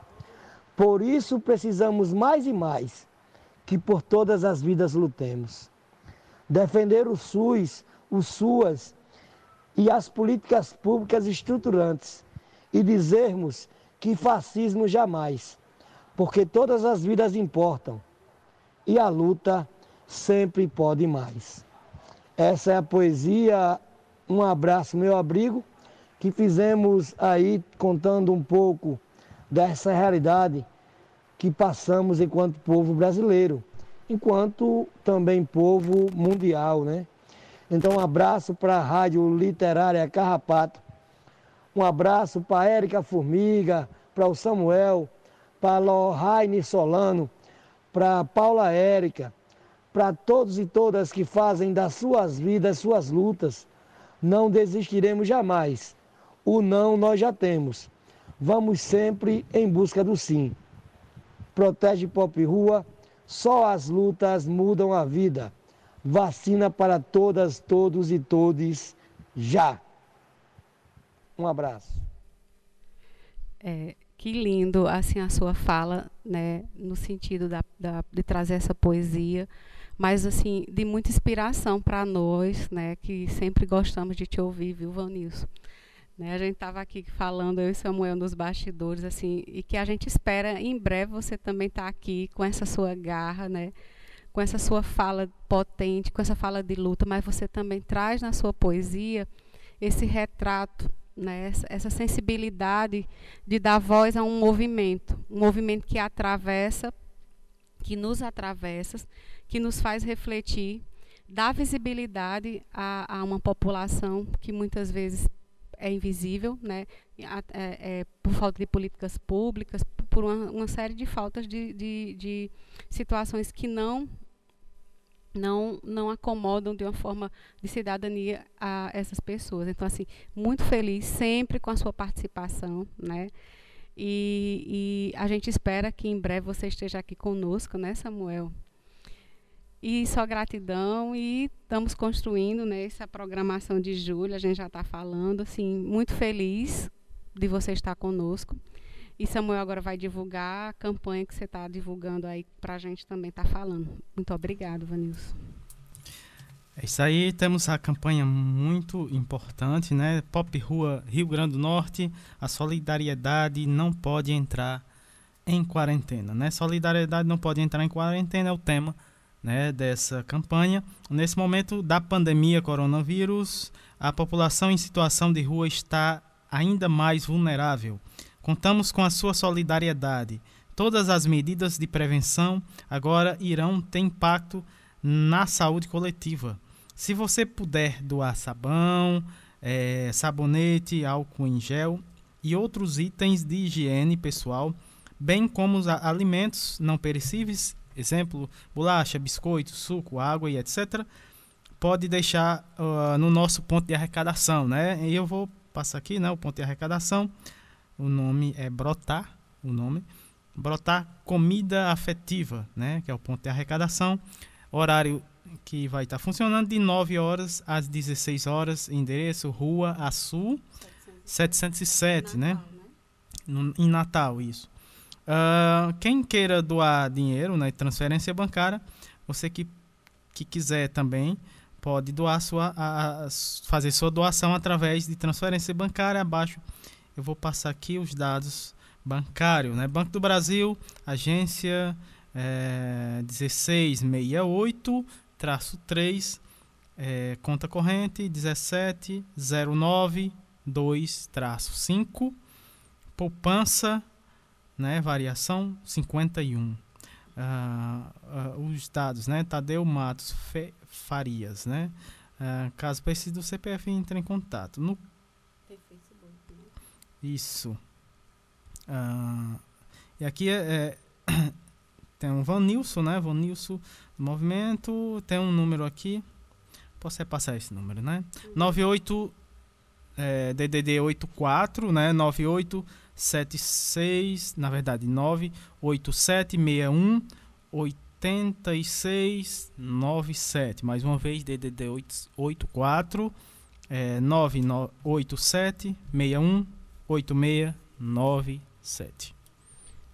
É, e a gente, a gente se compromete, Vanilson, a estar tá divulgando essa campanha, Sim. né? Samuel agora está se enveredando para para outras linguagens virtuais, né, tecnológicas, ele pode estar tá fazendo um, uma vinhetazinha para a gente estar tá junto de você, divulgando essa campanha aqui no nosso Instagram, na programação da rádio, né? Porque eu acho que a gente tem que fazer isso. A rede colaborativa é uma rede colaborativa e social. E por falar nessa rede colaborativa e social, né? Estou mandando aqui um alô para o doutor Tiago Macedo, que ele também está com uma campanha aqui no Cariri, que é o Alimenta Cariri, né? mobilizando instituições como Mesa Brasil e outras instituições de rede privada. Né? Eu já estou contactando com ele, ele está aqui já é, escutando a rádio. Um alô, doutor Tiago. Gratidão por estar conosco. Já, já participou de outros programas e vai voltar para falar um pouco dessa campanha que está acontecendo também aqui no Cariri. Ele é um médico, eu disse a ele que para mim o senhor é um médico e é um poeta, né? Ele escreve, tem um, um Instagram, um blog de poesia, né? Belíssima a, a, a, as poesias dele. Então, assim, também um grande e potente colaborador, uma pessoa sensível, né? E a gente sempre tenta trazer para a formação e colaboração do programa pessoas que têm essa sensibilidade, que também têm essa visão ampliada do cuidado, né, transformadora, mas também de uma forma muito afetiva. Então, um abraço, doutor Tiago, e a gente aguarda você na, no, na próxima programação agora aqui do dia 24. Vamos agora do bloco 2 ou tem mais Vamos, abraços? Temos daqui a pouco mais abraços, né? Temos o recadinho da Simone Leite daqui a pouco. Uh, encerrando aqui o, o, o, primeiro bloco e dando início ao segundo, vamos, como sempre, a gente sempre traz uma música entre um bloco e outro, né? E essa especial, né, Erika? É. Essa foi, essa de uma certa forma foi indicação do professor Alcindo, né? Eu fui pesquisar e aí a gente está trazendo para vocês. Linda música do Chico César, Solidariedade. Perto do coqueiro onde eu tirei a foto, encontrei o botão do Solidariedade. Solidariedade só me dá saudade da comunidade e a comunidade. Perto do coqueiro onde eu tirei a foto, encontrei o botão do Solidariedade. Solidariedade só me dá saudade da comunidade e a comunidade. De quando vivi aqui, quando vi ali, quando vi aí, quando vivi. De quando vivi aqui, quando vi ali, quando vi aí, quando vivi.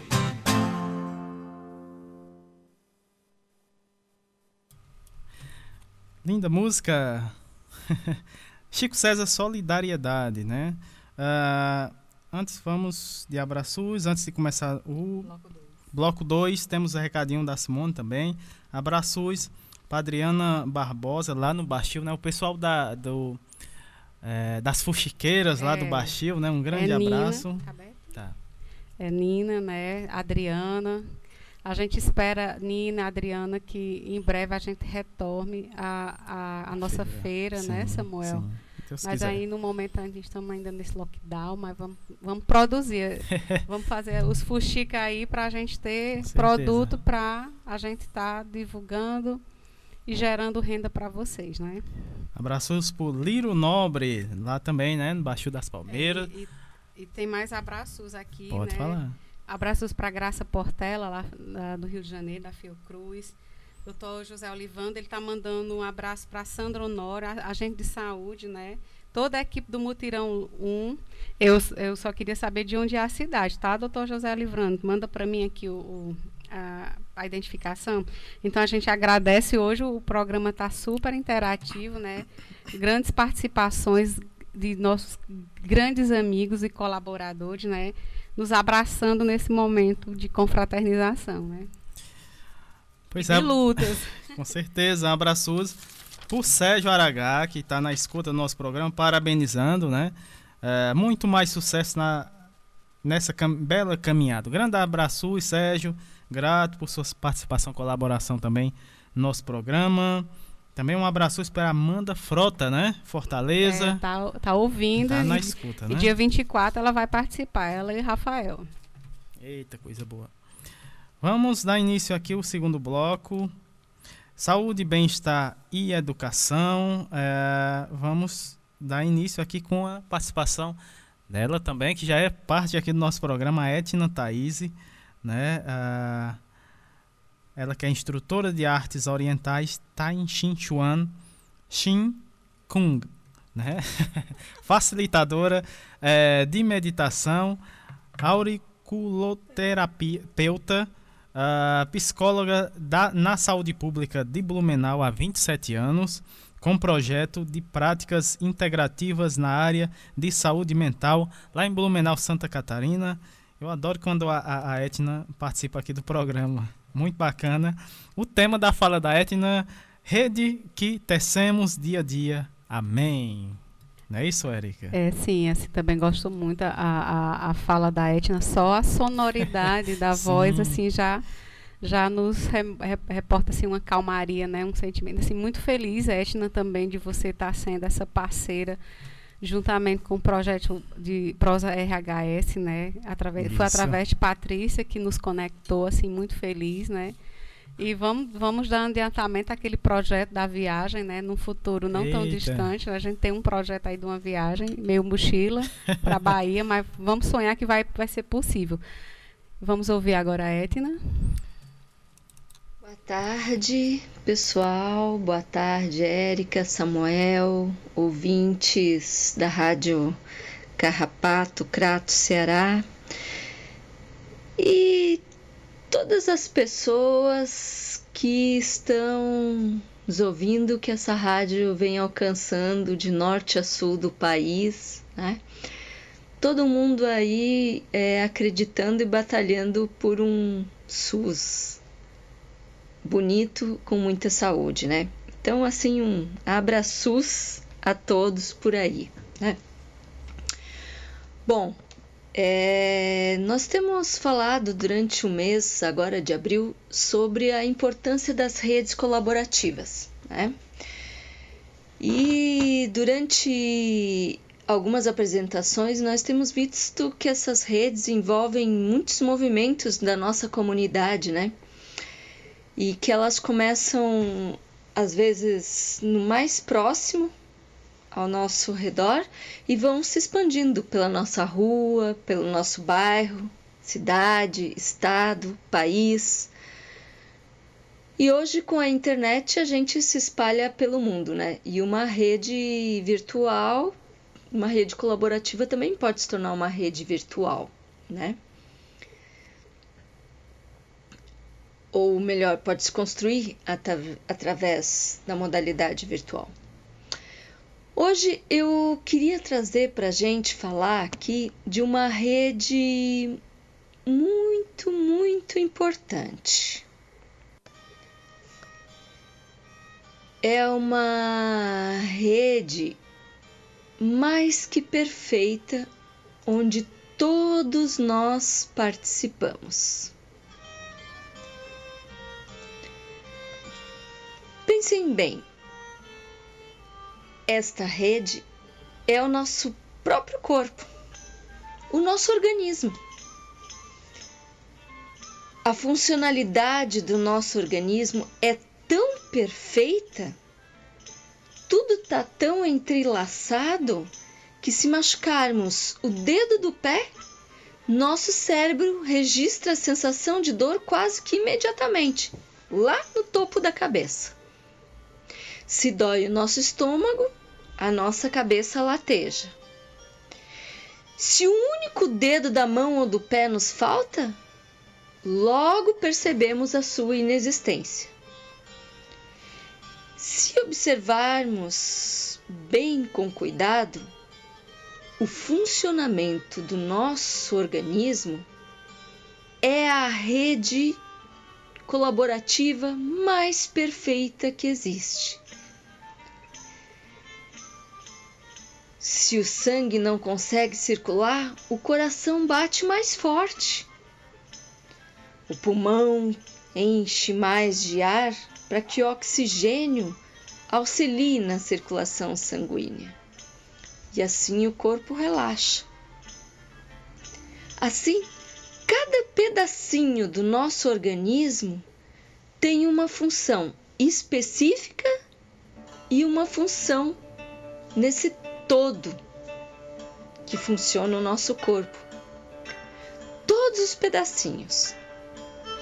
Todos eles têm como objetivo comum fazer com que o nosso organismo funcione harmoniosamente de maneira a nos propiciar boas condições de saúde e uma boa condição de vida saudável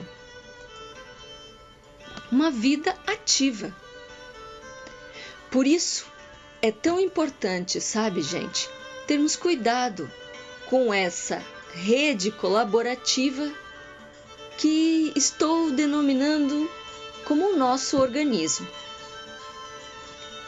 Cuidado com os nossos movimentos, levantar um braço, pegar um objeto, esticar uma perna, sentar no lugar onde estamos, caminhar, seja por onde vamos. A forma, o lugar onde pisamos, a maneira como colocamos o nosso pé. Cada pequeno movimento e gesto merece a nossa atenção. O simples abrir e fechar de olhos é tão delicado e extremamente importante para a nossa visão. Temos que cuidar com o que ingerimos. Os alimentos, as bebidas que colocamos para dentro desse nosso organismo também são exemplos de colaboradores para a estrutura e a energia que faz com que essa rede colaborativa, que é o nosso organismo, funcione E sendo assim, os elementos, como alimentos e bebidas, se tornam participantes dessa rede colaborativa. Eles também têm nos seus ambientes uma rede colaborativa. Uma planta contribui com a outra para produção de sombra, de fruta, de flores. E assim a planta se torna mais sadia e benéfica para a nossa saúde. Uma rede com a outra. Ambas se nutrem e fortalecem o nosso corpo. Precisamos também cuidar do descanso de nosso organismo, pois essas engrenagens, órgãos, músculos, veias, artérias, sangue, oxigênio, funcionam 24 horas por dia. E em algum momento elas precisam diminuir o seu ritmo, para depois retomar com energia mais saudável quando necessário. Quando nós descansamos, todos os nossos órgãos diminuem um pouco o ritmo, se acalmam. É importante descansar. Não importando muito a hora do dia ou quantos minutos, mas que seja verdadeiro. Que possamos realmente, nesses breves ou muitos minutos, fechar os olhos e descansar, ou às vezes apenas repousar olhando para um ambiente, respirando profundamente. Falando em olhar, também é preciso cuidarmos com tudo que vemos e ouvimos durante o dia. Porque escutar durante muitas horas fatos e comentários, palavras, ver cenas e imagens desagradáveis no decorrer de todo o dia consomem muito nossa energia de existir, deixando-nos tristes, enraivecidos e desesperançados. Esses sentimentos atrapalham o nosso descanso, interferem na nossa alimentação, às vezes até fazendo com que comemos mais ou menos. E interferem também na nossa atenção.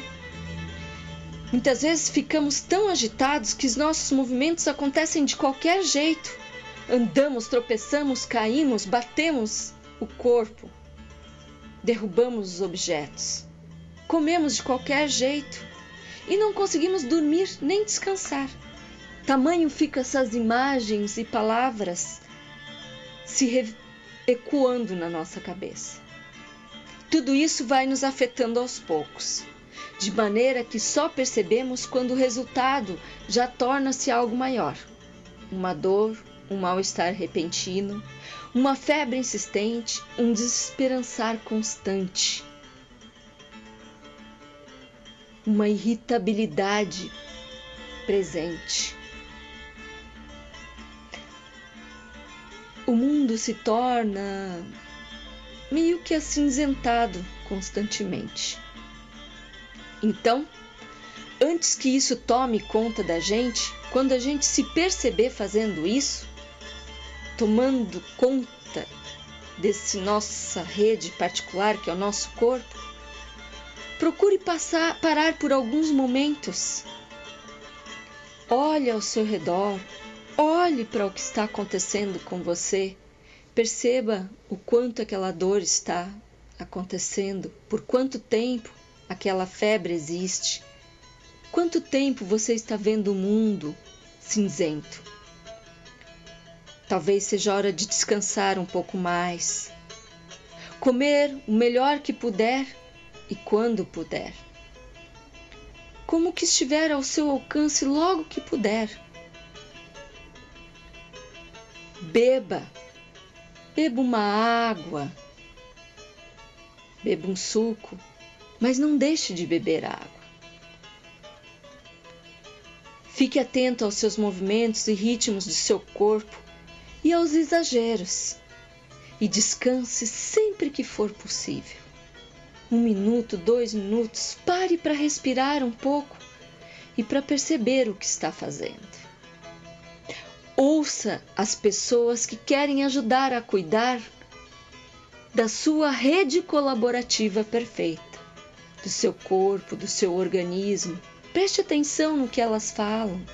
Lave a mão, use máscara, dorme um pouco mais, come isso daqui agora, bebe um copo d'água.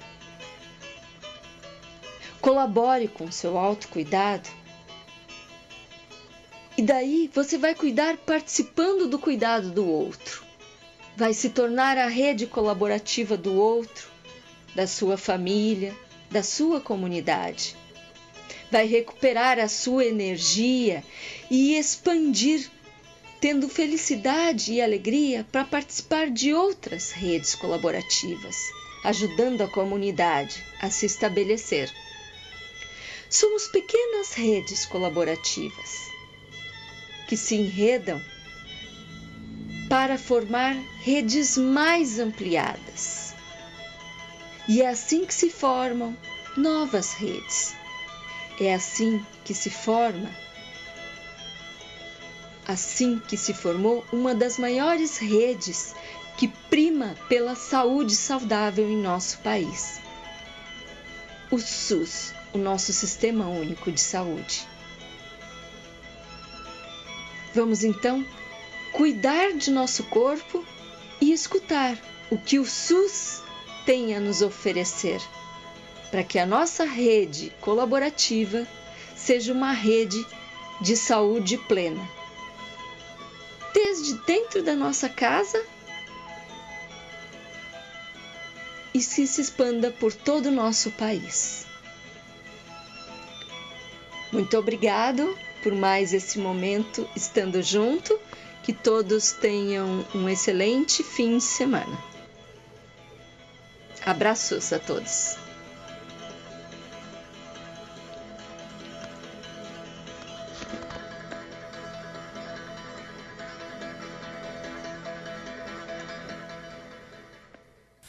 Tá aí a fala da Etna Thaís, mais uma vez participando aqui no nosso programa. O tema da fala da Etna, rede que tecemos dia a dia. Amém, né? Grato, Etna, por sua colaboração aqui hoje no nosso programa. Uh, agora vamos de recadinho da Simone Leite. Uh, dia 20, né? Dia 20 de abril, uh, pelo Zoom, vai, ter um vai acontecer uma reunião pelo Zoom é, com o pessoal da NEPS, né? Para construir é, junto a campanha, né, que foi lançada no dia 7 de abril. Inclusive a gente falou, é, é, ela, teve ela teve, né, divulgou essa campanha, que é a NEPS, nossa bandeira é o SUS, né? Estamos em organizar estamos os estados estão organizando os lançamentos, muito bacana, né? Ah, e aqui eu vou passar as redes sociais da NEPS. Ah, você pode encontrar no Twitter, tem um tweet tem um tweet da NEPS Nacional, você pode é, procurar. Também tem uh, um canal no YouTube da NEPS Nacional também. Temos no Instagram, um, uma conta no Instagram também da NEPS Nacional e no Facebook. Né? Você que queira saber mais né, sobre a NEPS Nacional, você pode encontrar essa, você pode procurar essas redes sociais e uh, saber um pouco mais né, sobre a NEPS Nacional. É, só mais uma vez divulgando, dia 20 de abril né, vai, vai ocorrer essa reunião via Zoom uh, com os parceiros da NEPS, né? Construção aí da campanha que foi lançada no dia 7 de abril. A NEPS, nossa bandeira é o SUS.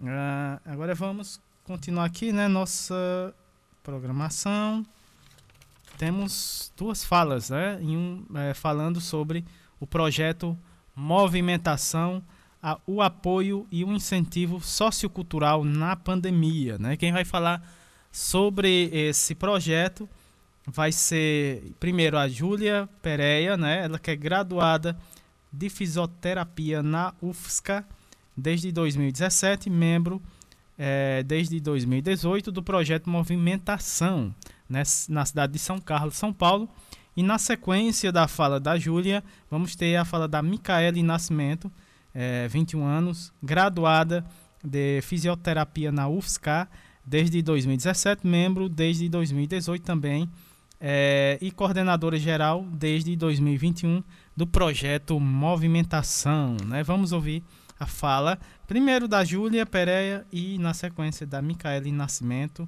Sejam bem-vindos aqui ao nosso programa. Vamos conhecer um pouco mais do projeto Movimentação.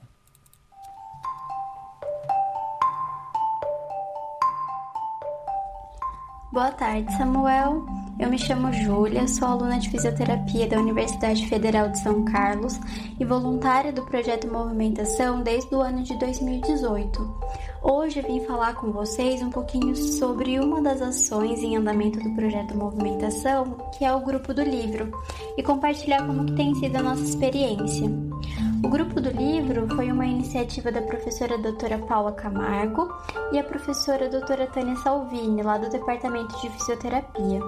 A ideia surgiu para tentar reunir pessoas que gostassem de ler e que já tinham esse hábito, e até mesmo incentivar os alunos que gostariam de começar a ler, mas que precisavam de um pouquinho mais de estímulo para iniciar o hábito da leitura.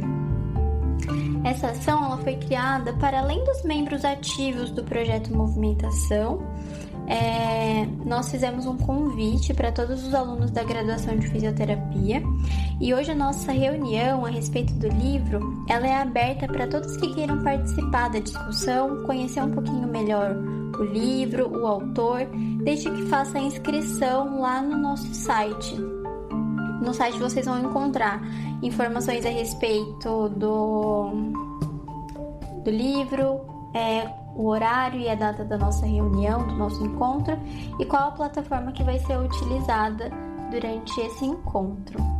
É, durante a nossa graduação, a gente acaba ficando muito preso às leituras mais técnicas, voltadas para uma linguagem mais científica, e a, e a leitura por prazer ela acaba ficando mais de lado. E aí, com a suspensão das atividades presenciais, nós tivemos mais tempo para retomar os velhos hábitos, criar novos hábitos. E a leitura, ela esteve presente em muitas realidades, em muitos, em, na realidade de muitos estudantes que por um tempo deixaram a leitura por lazer mais de lado, né? Então, é, o objetivo do grupo é estimular essa leitura por prazer, que consequentemente vai trazer muitos benefícios que a gente já conhece da leitura, né? Como estimular a criatividade, desenvolver as habilidades da escrita, formação de um senso crítico e até momentos bem reflexivos. E além desses benefícios mais técnicos, é, a gente consegue estimular momentos de relaxamento, alívio de estresse, uma fuga bem momentânea da nossa realidade é... e além de aumentar a nossa capacidade de compreender essas diferentes realidades e olhar de forma mais empática para cada uma delas. É... E aí, como todo esse processo de leitura ele é muito individual, quando você faz parte de um grupo de leitura, todos esses benefícios, eles podem ser intensificados pela troca de experiências, né? E, e aí a gente consegue ter um, um compartilhamento de sentimentos muito amplo, o que torna tudo muito interessante. E outra coisa que é, os membros que fazem parte do grupo, do livro, que já tiveram experiências em outros grupos, é, eles trouxeram pra gente que uma coisa que é muito interessante observar é qual parte do mesmo livro chamou atenção para cada uma para cada uma das pessoas que participam da reunião, considerando as suas vivências e experiências prévias, e que isso é muito enriquecedor para todo mundo. Então, a criação desse grupo, ela foi feita num momento muito oportuno para que a gente possa nos reunir virtualmente, compartilhar as ideias e nos conectar de alguma forma. É, então era isso que eu tinha para compartilhar com vocês. É, nós ainda vamos ter a nossa primeira reunião a respeito do livro A Máquina de Fazer Espanhóis, do Walter Hugo. É, e eu tenho certeza que vai ser uma experiência incrível que vai né, nos motivar a ler ainda mais e crescer de todas as maneiras, né? E então é isso.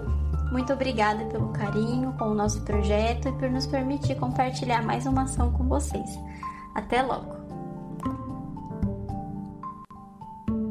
Oi, pessoal, boa tarde, tudo bem? Espero que estejam todos bem nesse momento tão caótico e difícil que a gente anda vivendo, né? Nessa pandemia que já se perdura é, mais de um ano. Desde já gostaria de deixar meu agradecimento em nome do projeto por nos convidarem mais uma vez, mais um ano estar aqui falando sobre as nossas ações. É sempre um prazer pra gente. É, vou me apresentar rapidamente. Meu nome é Micaele, sou estudante do curso de fisioterapia da Universidade Federal de São Carlos e eu faço parte do Movimentação desde 2018, perdão, há três anos, né? E esse ano eu sou coordenadora geral junto com a minha colega de turma e amiga Beatriz. E na nossa coordenação também temos a coordenação de marketing e as pastas de financeiro e RH, né? Nessa gestão de 2021 a gente já deu uma mudada na coordenação, mudamos algumas coisas estruturais do projeto, de organização. E também trouxemos algumas ideias novas, né? E uma dessas nossas novas ações é o movimento Apoia né? Que o movimento apoia foi uma ideia que surgiu na nossa gestão e todo mundo achou muito boa e a gente resolveu implantar no né, projeto, introduzir no projeto, né? E o movimento apoia é uma forma que a gente encontrou de poder ajudar ações que estão acontecendo na cidade de São Carlos ou em alguma outra cidade próxima. Isso tudo depende, né? Depende de qual, quais ações a gente for encontrando, né? E a gente trouxe isso como uma forma de poder ajudar é, mais pessoas, mesmo que se a gente não consegue fazer uma ação, uma campanha de arrecadação, uma campanha de doação de algo, a gente pelo menos ajudar na divulgação, para assim conseguir atingir um maior número de pessoas e essas ações terem um maior, maior êxito, né? E está sendo algo muito bom, muito legal, né? E eu vou explicar um pouquinho como funciona. Basicamente, a nossa coordenação de marketing é, é responsável por trazer as ideias da, das, das campanhas de, que a gente vai divulgar. Geralmente a gente divulga uma campanha por semana e aí o marketing traz para a gente, para a coordenação geral e para os outros da coordenação, o que a gente acha, qual ação é pertinente para a gente, é interessante para a gente estar tá ali divulgando.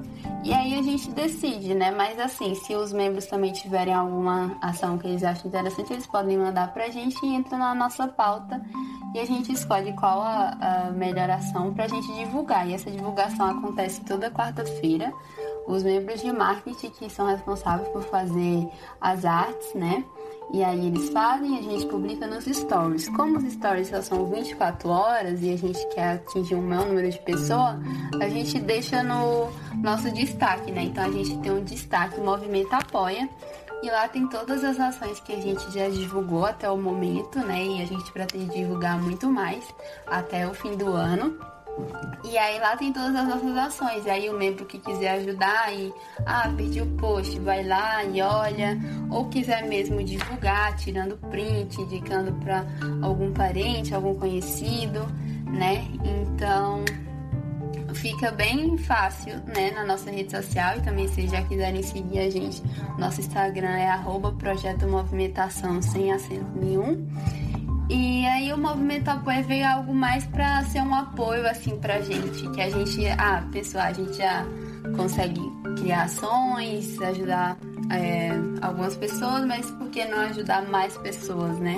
Então o movimento apoio vem com isso de apoiar outras causas, né? Não é ah, só divulga o que é nosso, só divulga o que é do nosso curso, não.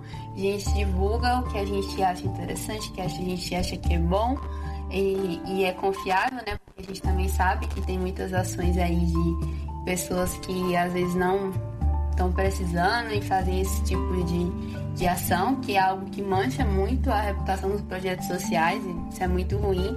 Então, tudo que a gente divulga, a gente verifica para ver se é confiável, para ver se realmente aquelas pessoas ou aquela pessoa está precisando daquela ajuda, né? Então, assim, É, o movimento apoia o que ele é, como fala o nome, é o nosso projeto apoiando outras causas, né? Porque nesses momentos tão difíceis assim faz a gente refletir e não pensar só não na gente, mas pensar no próximo, é, ter mais empatia, ter mais altruísmo.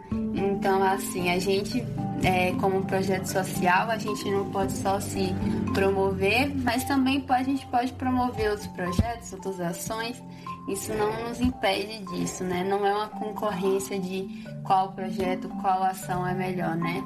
Todo mundo está querendo fazer a diferença, todo mundo está querendo ajudar um pouquinho, que seja, né?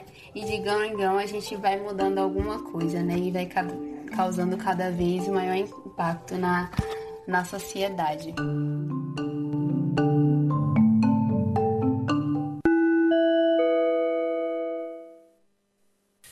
Tá aí as meninas do projeto Movimentação, grato pela colaboração de vocês e parabenizando por esse lindo projeto, né? Não é isso, Érica? Falar. É, é sim, Samuel, assim, grata a Júlia, né? É a segunda participação da Júlia. E Júlia traz um tema bem importante, né, e bem atual, ela fala a questão dessa, desse, desse momento de pandemia, de, desse grupo da leitura, e a gente vê um retrocesso que está que, que querendo voltar, que é a questão da, da taxação dos livros. Né? A imagem que é importante, a gente que é aqui, ponto de cultura, que a gente tem uma rádio dentro de uma biblioteca, né? a gente sabe que isso é um retrocesso, essa questão da taxação dos livros. Né?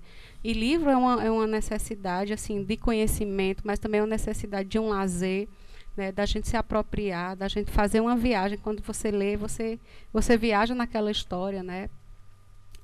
É, modifica muita coisa, né? Faz você refletir, faz você pensar. E é muito interessante esse livro, esse projeto das meninas, como também esse projeto do movimento Apoia. Inclusive, eu quero agradecer a Micaele, a Júlia, a equipe de marketing delas, né, do projeto, né, que é um, um projeto bem organizado elas produziram para a gente a, a nossa elas, elas me pediram assim um release do um pouco da nossa história e eu coloquei, eu escrevi, eu falei. E aí elas divulgaram também o nosso projeto aqui a, a Rádio Literária Carrapato, o programa Minuto Mais Saúde e está na postagem do Movimentação. E é muito importante, Micael, quando você traz essa questão de divulgar. É o que a gente também sempre se propôs, né, divulgar, ouvir outros projetos, né? Por isso que o bloco 2, eh, quando a gente fala saúde, bem-estar e educação, é justamente para fazer essa interlocução, seja num campo ainda do universo da academia, seja ainda também num campo já da, da de uma residência. Então a gente está sempre trazendo essas essas experiências que são transformadoras, né? Que são colaborativas e você traz um, um projeto belíssimo que, tem um, que ele é colaborativo e solidário. Então, gratidão e a gente espera é, divulgar mais projetos de vocês. Estamos juntos nessa rede afetiva e colaborativa e solidária. Então, gratidão às meninas, né, Micaela, a, a, a Júlia e todos os, os, que compõem, né? Eles já me mandaram aqui um alôzinho, todo o pessoal lá de São Carlos, do grupo, né? E agradeça de coração a, a equipe de marketing que fez uma vinheta tudo bem legal para a gente. Viu? A gente também se sentiu muito, muito legal, acolhido. Muito legal e a gente também sempre acolhe vocês com o coração aberto. Gratidão. Com certeza. Agora, Érica, a gente vai sair de São Carlos, São Paulo. Vamos viajar. Vamos viajar agora para Mossoró, Rio Grande do Norte. E vamos ter aqui né, a participação dela, que faz parte, já faz parte aqui do nosso programa, né? Carrapatense. Já é carrapatense, né?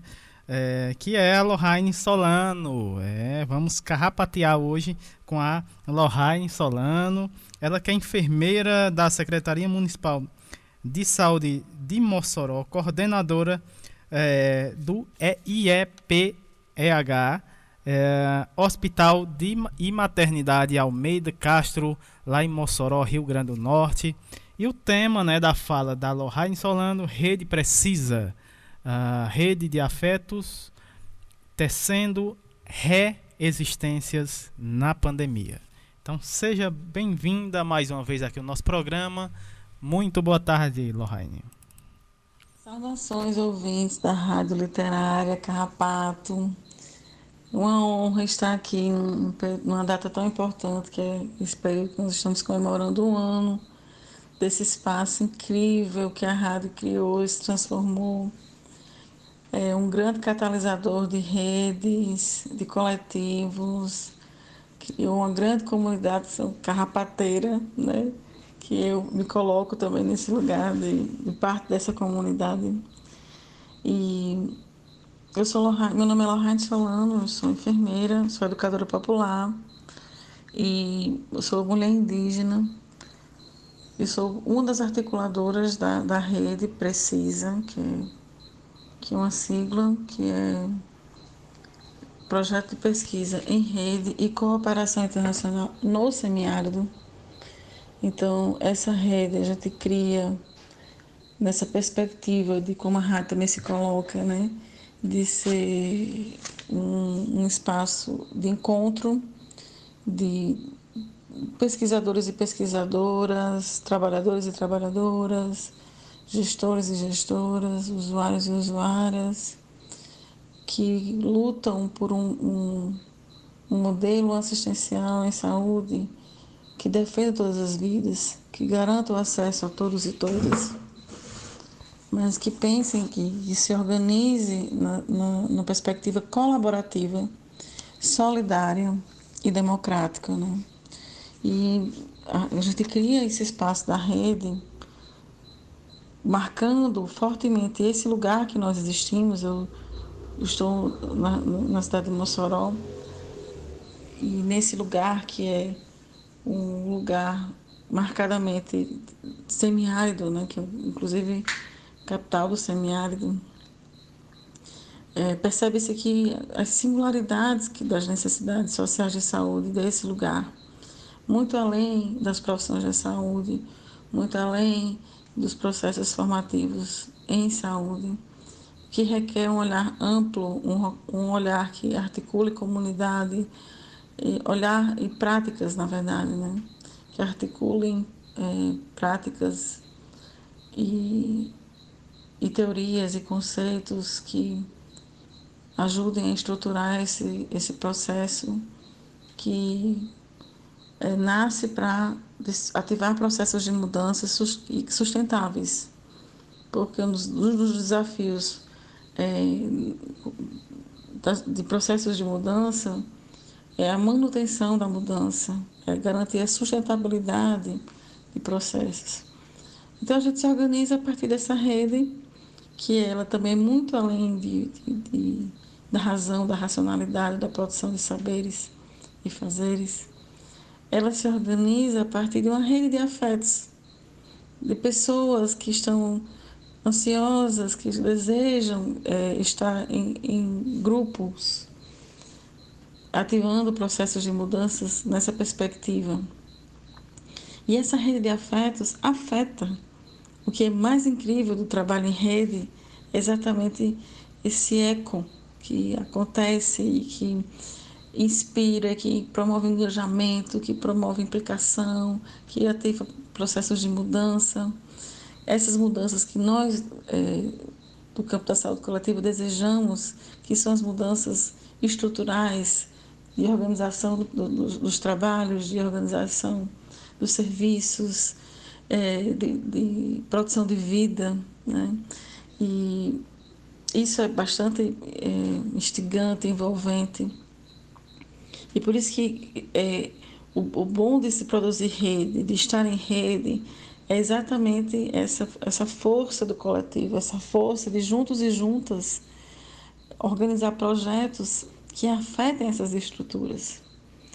E por isso que rede de afetos e afetações é, que, que necessárias para estimular e para estruturar e para consolidar esses processos de mudança, como por exemplo a, a rádio, a rádio integra também essa, esse, essa rede. É uma da, um, um, um dos caminhos estruturantes.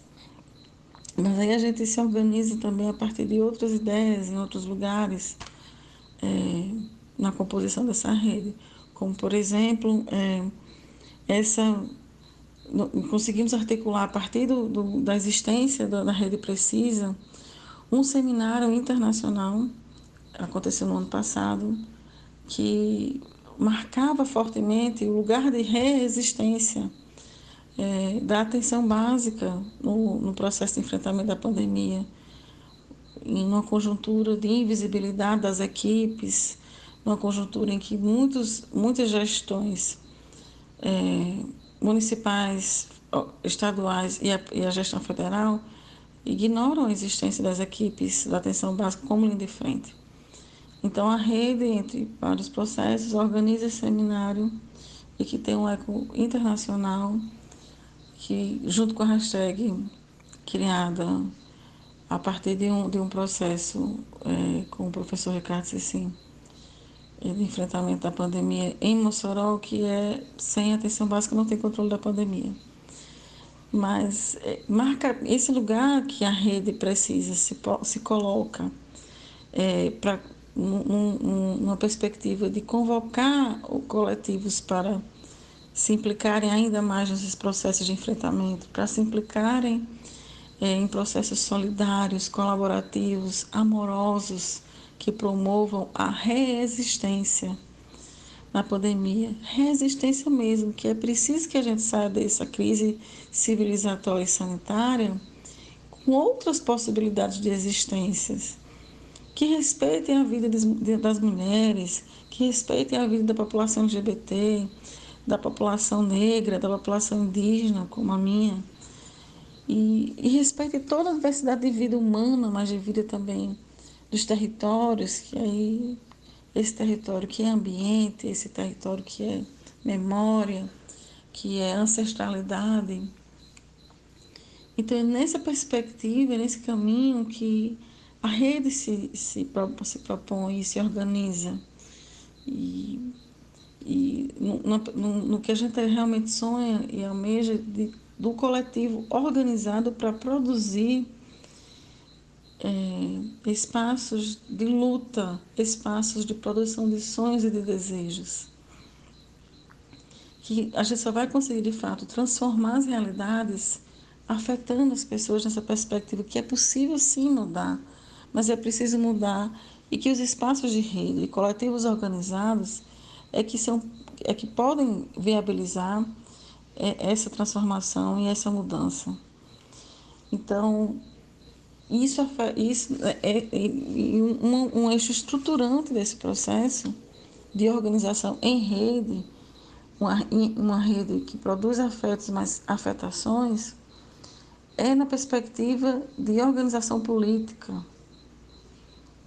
de organização política para fazerem os enfrentamentos necessários para garantir acesso de todos e todas, sobretudo no contexto de pandemia, onde a gente, notadamente, é, as vidas são mais importantes do que outras vidas. Onde, por exemplo, há uma culpabilização da população, é, com esse agravamento nessa segunda onda, desconsiderando completamente um contexto e um governo federal que gerencia, que não gerencia uma crise, que não assume o papel de gestor desse, desse processo. Então, a, o espaço de rede, a importância de estar em rede, é esse espaço em que a gente consegue se organizar, discutir, mas simplificar, fazer. Em rede, ativar processos de mudança que ecoem em nível local, no nosso caso é singular, marcadamente é semiárido, mas esse lugar que dialoga com a região, que dialoga com o contexto nacional, com o contexto internacional. E isso é maravilhoso. Nós, nós estamos vivenciando experiências lindas, incríveis de cooperação de fato, aprendendo juntos e juntas uns com os outros. Então, é, materializando essa conversa, o que, é que a gente pode apontar que é um resultado da rede? O, nós estamos com o consultório familiar, que é um ambulatório integrado, que entre as universidades públicas locais, o Hernia e o FESA, e os serviços locais, Secretaria Municipal de Saúde e Hospital Maternidade Almeida Castro, em que a gente se coloca no lugar de assistência a populações que ou não têm acesso ou têm um acesso muito restrito aos serviços da rede local de saúde, que são a população LGBT, que ia mais, e a população é, adolescente, mas também para garantir acesso a mulheres e crianças em situação de vulnerabilidade social, que, que exatamente ganha força e ganha materialidade com o apoio da rede. E isso é fantástico. É uma outra experiência que a gente está vivenciando agora bem recentemente, mas que já tem resultados incríveis e que tem desconstruído, de fato, algumas, algumas, alguns processos já bem cristalizados no nossos, nos nossos serviços, na produção de cuidado, que é o projeto de Rancenias em Rede, é, que no programa anterior os nossos colegas falaram é, dessa, dessa experiência. Então é isso, gente. É só para a gente falar um pouquinho da importância de estar em rede do valor da rádio literária nessa rede e convido a todos e todas que quiserem estar com a gente a compor esse coletivo que de forma amorosa, colaborativa, dialógica e de muita sonhação está se colocando é, para impulsionar mudanças é, que garantam acesso a todos e todas e que defendam a vida de todos e todas. Muito obrigada pelo espaço, um forte abraço e até breve. Tá aí, né? Você ouviu a fala potente, né, da nossa carrapateira, Lohane Solano, né? Linda, linda fala, como sempre, né? Todas as vezes que ela participa aqui, ela traz essa fala potente, né? Uh, grato, grato, Lohane, é... Érica. É, agradecer né, a Lohane a participação, a colaboração, mas acima de tudo o incentivo né, que ela sempre traz para a gente é, nesse, nesse espaço colaborativo e é uma construção que já vem mais, ao longo desse um ano de nossa existência, né? E aproveitando também a oportunidade hoje para mandar um beijo para a Yali Madison, que está ouvindo a gente. A gente espera, Ló, que você esteja conosco, quem sabe em breve, num programa ao vivo, né, Samuel? Para carrapatear juntos, né? Eita, que coisa boa. E trazer mais a riqueza de sua fala, do seu conhecimento, partilhando com a gente né, esse momento dessa construção e fortalecendo cada vez mais essa rede colaborativa, né, de sonhação, como você sempre diz, mais de lutas, né? E de momentos de afeto e muita amorosidade. Então, gratidão, muito feliz por você estar conosco. Com a fala da, da Lohane, a gente encerra, né? Encerrou o segundo bloco. E vamos de música. Qual é a próxima música, Erika? Flaira Ferro, Chico César, Suporto Perder. Flaira Ferro, novamente Chico Serra, né? Chico César, novamente aqui no nosso programa. Suporto Perder é o nome da música, né? Vamos ter aí a Flaira Ferro e Chico César, nome da música, Suporto Perder.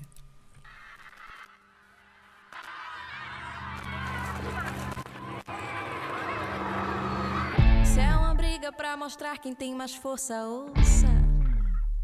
Não faço muita questão. Sou magra de corpo, sem músculos fortes. Minha alma é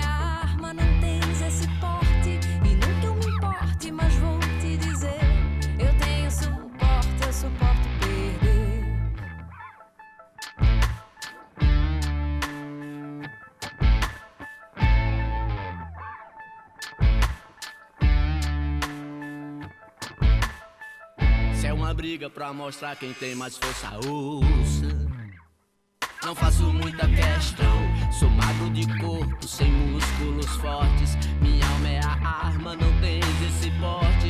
E não que eu me importe, mas vou te dizer: eu tenho suporte, eu suporto perder. E não que eu me importe, mas vou te dizer: eu tenho suporte, eu suporto perder.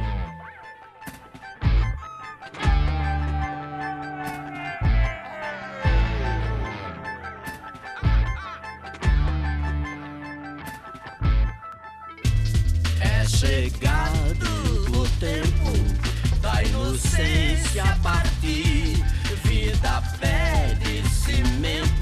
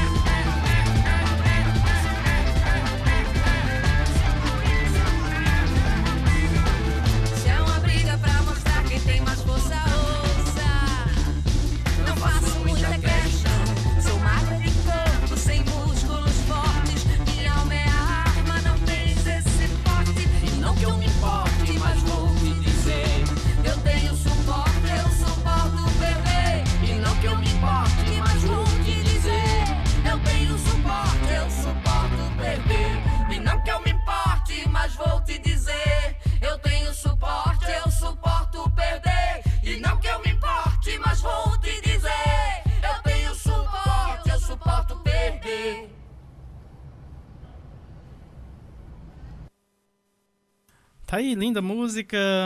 É, Suporto Perder, né? A participação da Faira, Flaira Ferro e o Chico César. Linda música. É, temos mais recadinho aqui, dessa vez do, do professor é, Sérgio Aragá, que é.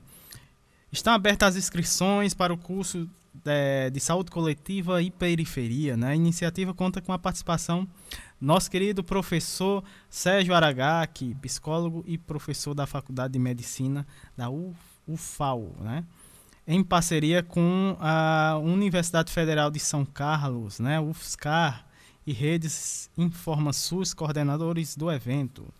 As aulas acontecerão entre o dia 4 de maio e 8 de junho. São to- totalmente gratuitas e realizadas de forma virtual com a certificação de 30 horas pela UFSCar. Para participar, realize a inscrição né, no link. Lembrando, se você quiser, é, você que nos esteja interessado em participar, é só entrar em contato com a gente né, aqui no nosso programa. É, 9802 4924 é, ou 2156 2939. Você pode entrar em contato com a gente que a gente repassa o link para inscrição. É, o curso é uma oportunidade de formação inovadora e transdisciplinar, né, que convida ao debate sobre os temas relevantes na, nas lutas sociais, integrando saberes e prática da saúde coletiva e da educação popular em diálogo com os conhecimentos e práticas de intelectuais e ativistas periféricos das periferias, né? Muito bacana. Pois é, curso de saúde coletiva e periferias, né? Ah, inscrição abertas, né? Lembrando que esse curso ocorrerá do dia 4 de maio ao dia 8 de junho. Vamos dar início aqui ao terceiro bloco. É... Terceiro bloco, momento arte, cultura, prosa e poesia, projeto. Vamos falar do projeto Prosa RHS, né? Rede Humaniza SUS, mais uma vez aqui no nosso programa. Vamos ter. Pode falar, Erika. É, e a gente já a gente já aproveita a oportunidade para agradecer. Muito feliz, Patrícia, né, por você estar conosco. Eu disse que não ia falar muito, não, não vou me emocionar, mas assim, você sempre nos apoiou, né? Você sabe disso desde o começo, trazendo, colaborando, querida. né? É muito querida aqui da gente, já é já é colaboradora, Sim. né? Já é sócia do programa, assim como Com você, certeza. a Graça Portela, né? Sempre falo com a Graça, né?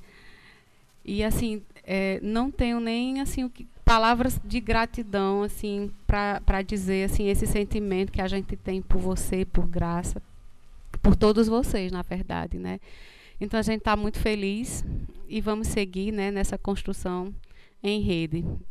Pois é, a gente vai ver, ah, vai ouvir agora, né? Pro, poesia em colar, pérolas coloridas, construção em rede para humanizar o SUS. Vamos ter a fala da Maria Luísa Sardenberg, ela que é psicóloga no Hospital do Servidor Público Municipal de São Paulo e curadora é, na rede Humaniza SUS, lá em São Paulo, né? É, capital de São Paulo. Vamos ouvir a Maria Luísa Sardenberg.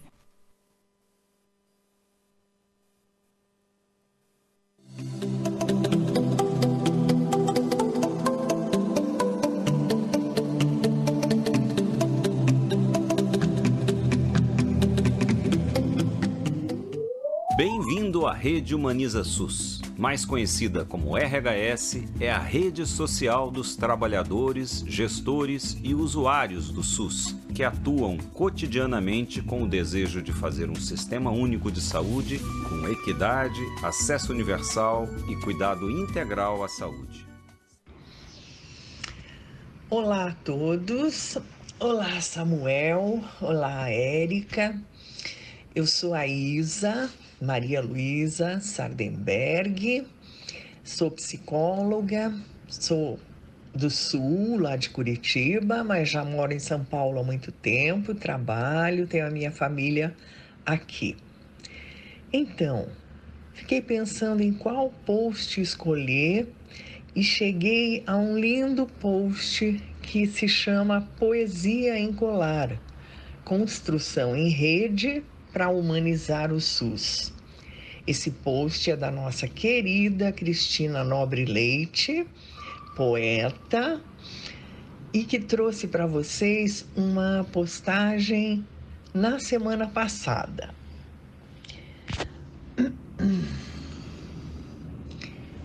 A ideia dessa poesia veio em afirmação pelos 11 anos da Rede Humaniza SUS, fruto do nosso encontro nossos enlaces aumentaram e se solidificaram, pois nós reconhecemos que estamos bordando juntos uma rede de humanização.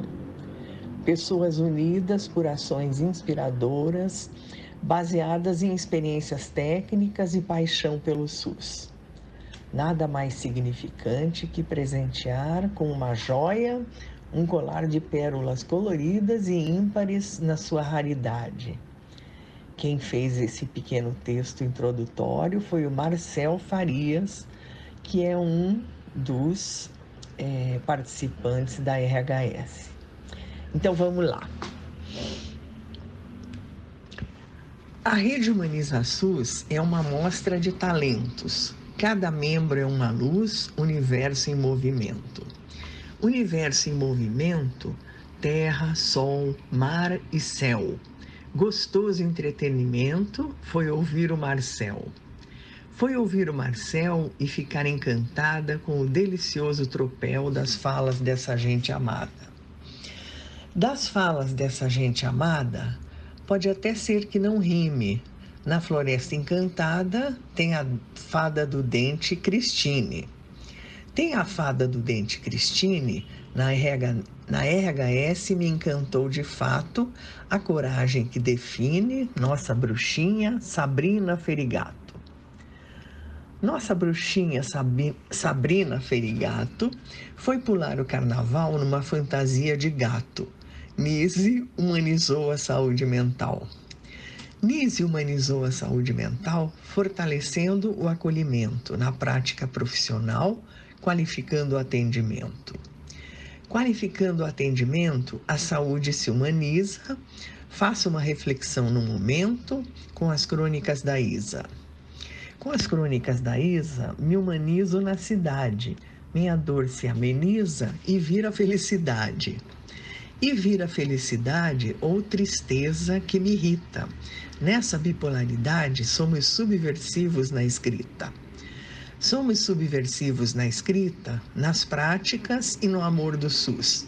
Nossa intensidade grita todo o afeto que ali se produz. Todo afeto que ali se produz, a gente ama e dosa. Toda harmonia seduz, cada morte pode servir para glosa. Cada morte pode servir para glosa Corra mais linda de se ver. Produção coletiva de verso e prosa para ler, ouvir e rever. Para ler, ouvir e rever, rimando primeira com terceira, segunda e quarta vou tecer. Esse colar de brincadeira.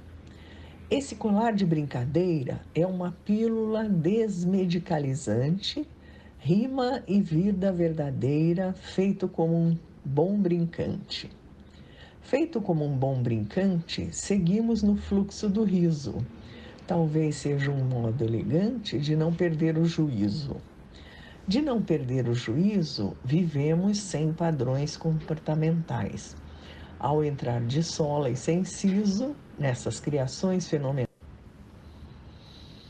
Emília e sua doçura sem igual, de significado lutadora, Patrícia Nutri de Blumenau, outra amável curadora.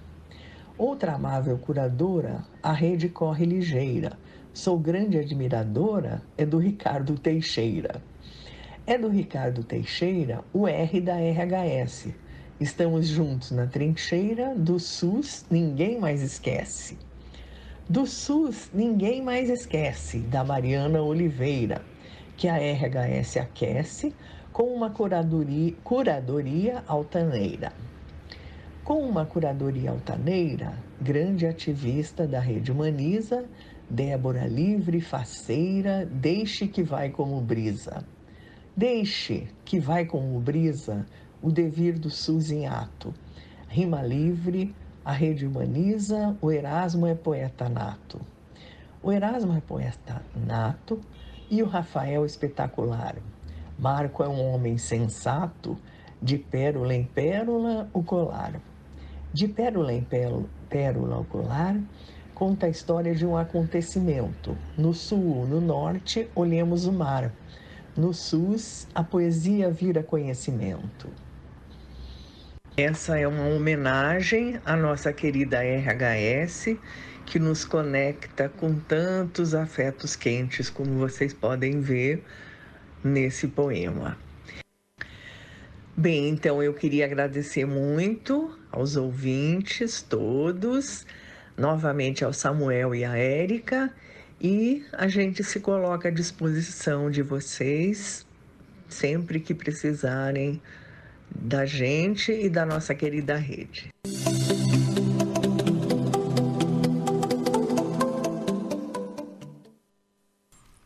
Tá aí nossa parceira, né? Uh, Rede Humaniza SUS, né? Uh, na fala da Maria Luísa Sardenberg. A gente agradece demais né? a participação da, da, da Maria Luísa aqui no nosso programa, né? A colaboração e contribuição da Rede Humaniza SUS também aqui no nosso programa. Érica? É, mais uma vez agradecer a participação, né? Esse, forta esse fortalecimento desse vínculo, né? De, de estabelecer, estreitar esses laços né, na, da, com a rede HS e aproveitar também a oportunidade para agradecer a Patrícia, a participação dela, né, muito colaborativa, na, na, numa, numa reunião online com os nossos residentes da, da Universidade Regional do Cariri, no, no, no curso de residência multiprofissional em saúde coletiva, que ela, ela aceitou o convite, né? E foi maravilhosa a participação. Muita gratidão, Patrícia, por você ter contribuído, né? Ter também divulgado é, a Rede HS junto com os nossos residentes, né? E a gente espera em breve também estender esse convite para outras colaboradoras, né? Como nossa querida Jaqueline, nossa querida Lohane, né? Então, a gente a gente faz essa, essa ponte, mas traz pessoas que também possam estar contribuindo nesse processo formativo dos nossos alunos, né? Muito obrigada e vamos dar seguimento ao programa. Hoje o programa se estendeu um pouquinho, né? Mas tem uma justificativa, né? Programa especial. É um programa hoje. mais que especial, né? Atravessou muitas emoções aqui, mas vamos seguir. Pois é, Érica. Agora saindo de. Vamos viajar mais uma vez, saindo de São Paulo, é, partindo aqui para o Crato, né? São Paulo Crato. Uh, vamos, vamos falar um pouco sobre a nossa irmã Rádio Cafundó, né? recém-criada Rádio Cafundó. É, quem vai falar sobre a Rádio Cafundó? Nosso amigo Francisco Nascimento, ele que é graduado em História pela Universidade Regional do Cariri, estudante de Pedagogia na Universidade Regional do Cariri, membro fundador da Associação Mensageiros da Paz, né, postim cultural da comunidade do Mutirão aqui na cidade de Crato, integrante do Grunec e do coletivo Camaradas, né, é, entidades que são entidades aqui é, daqui na nossa cidade do Crato, né? Uh, vamos ouvir a fala do Francisco Nascimento. Francisco, muito boa tarde. Uh, seja bem-vindo aqui ao nosso programa. Olá, Samuel e ouvintes da Rádio Literária Carrapato. Eu sou Francisco Nascimento, da cidade de Crato, comunidade do Mutirão. Estou participando agora do programa Minuto Mais Saúde e vou conversar com vocês sobre a Rádio Cafundó. A Rádio Cafundó é a iniciativa do coletivo Ensaio Aberto e da Associação Mensageiras da Paz, através do incentivo federal da Lei Aldir Blanc e governo do Estado. É uma, é uma instalação né, que vai acontecer de forma virtual, né, nós teremos uma web rádio, e essa web rádio também é também rádio post. Né? E esse trabalho, Samuel, ele tem como finalidade né, trabalhar a música, trabalhar a cultura, trabalhar a formação dos movimentos sociais a partir, a partir dessa rádio. É um instrumento importante para trabalhar a estética, trabalhar a cultura. Né? A programação da rádio também, que já está quase no seu, no seu, no seu finalmente, né? deve trabalhar também com a questão de democratizar o acesso à comunicação, democratizar o acesso à informação das populações e comunidades. Né? E essa rádio ela tem a correalização e o apoio de diversas organizações, como a produtora Ensine, né, a produtora Escola Ensine, o coletivo Camaradas. Nós também temos, temos colaborações de outras organizações de pesquisadores na área de comunicação, pesquisadores que são professores da UFC, UFCA. E essa rádio, ela tem uma, uma finalidade importante, ela, ela permeia uma, uma, necessidade histórica das populações de ser ouvida, de ser trabalhadas. Então, o ensaio aberto, né, visando isso, propôs a iniciativa, o projeto, e foi contemplado através dessa Lei de Blanc. A rádio ela será instalada na comunidade do Mutirão, aqui em Crato, próximo aqui a Expo Crato, na cidade de Crato. Né? E o seu estúdio será no, no antigo posto policial, hoje posto, postinho, postinho cultural, que é a sede da Associação dos Mensageiros da Paz. Né? Essa sede será na comunidade do Mutirão, como eu havia dito, e a gente já começou a fazer os testes. Nós teremos, além da rádio, da rádio instalada nessa, nessa comunidade, teremos também, professor Samuel, nós teremos também é, o site e as redes sociais da rádio. Então, nós teremos diversas plataformas que desenvolverão esse trabalho de comunicação, de interação com os movimentos sociais, de interação com as outras organizações. Né? Nós teremos, nós teremos também um aplicativo, né, que, a, que o ouvinte da rádio pode baixar esse aplicativo e ter no seu smartphone o aplicativo da rádio, né, ou acessar os aplicativos de rádio. Né.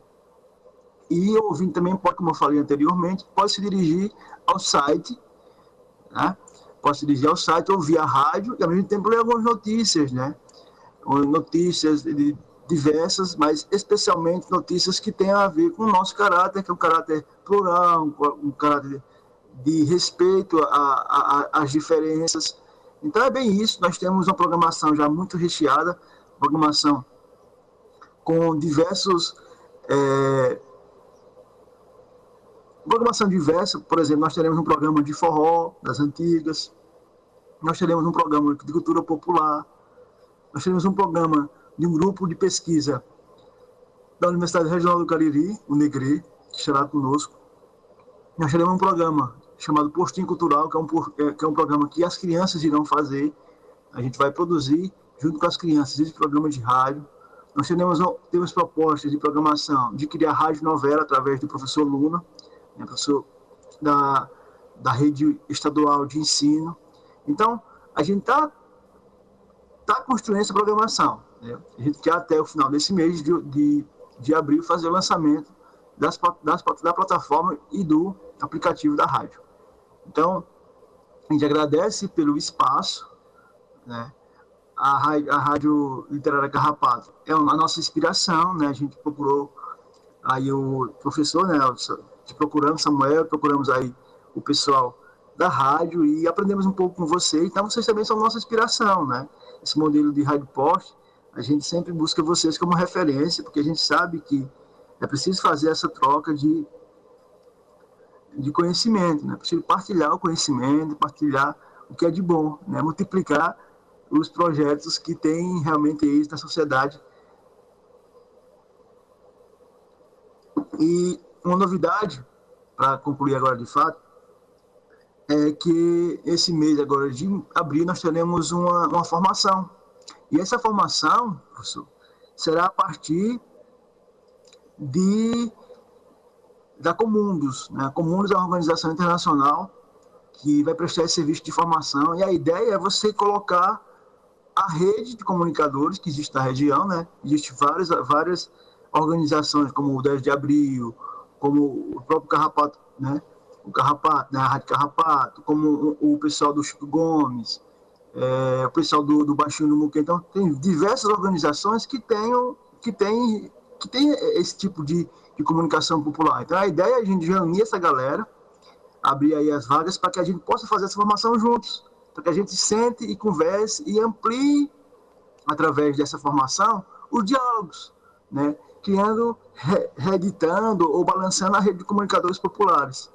Né? Então, fica aqui o meu agradecimento e um grande abraço para vocês e para todos os ouvintes da Carrapato, da Rádio Carrapato Literário. Tá aí nosso querido amigo, né, Francisco Nascimento, falando sobre uh, a nossa irmã, né, Rádio Cafundó, né, recém-criada, né, é, deu início nessa trajetória uh, nesse mês de abril, né? E, está numa sequência de formações, né?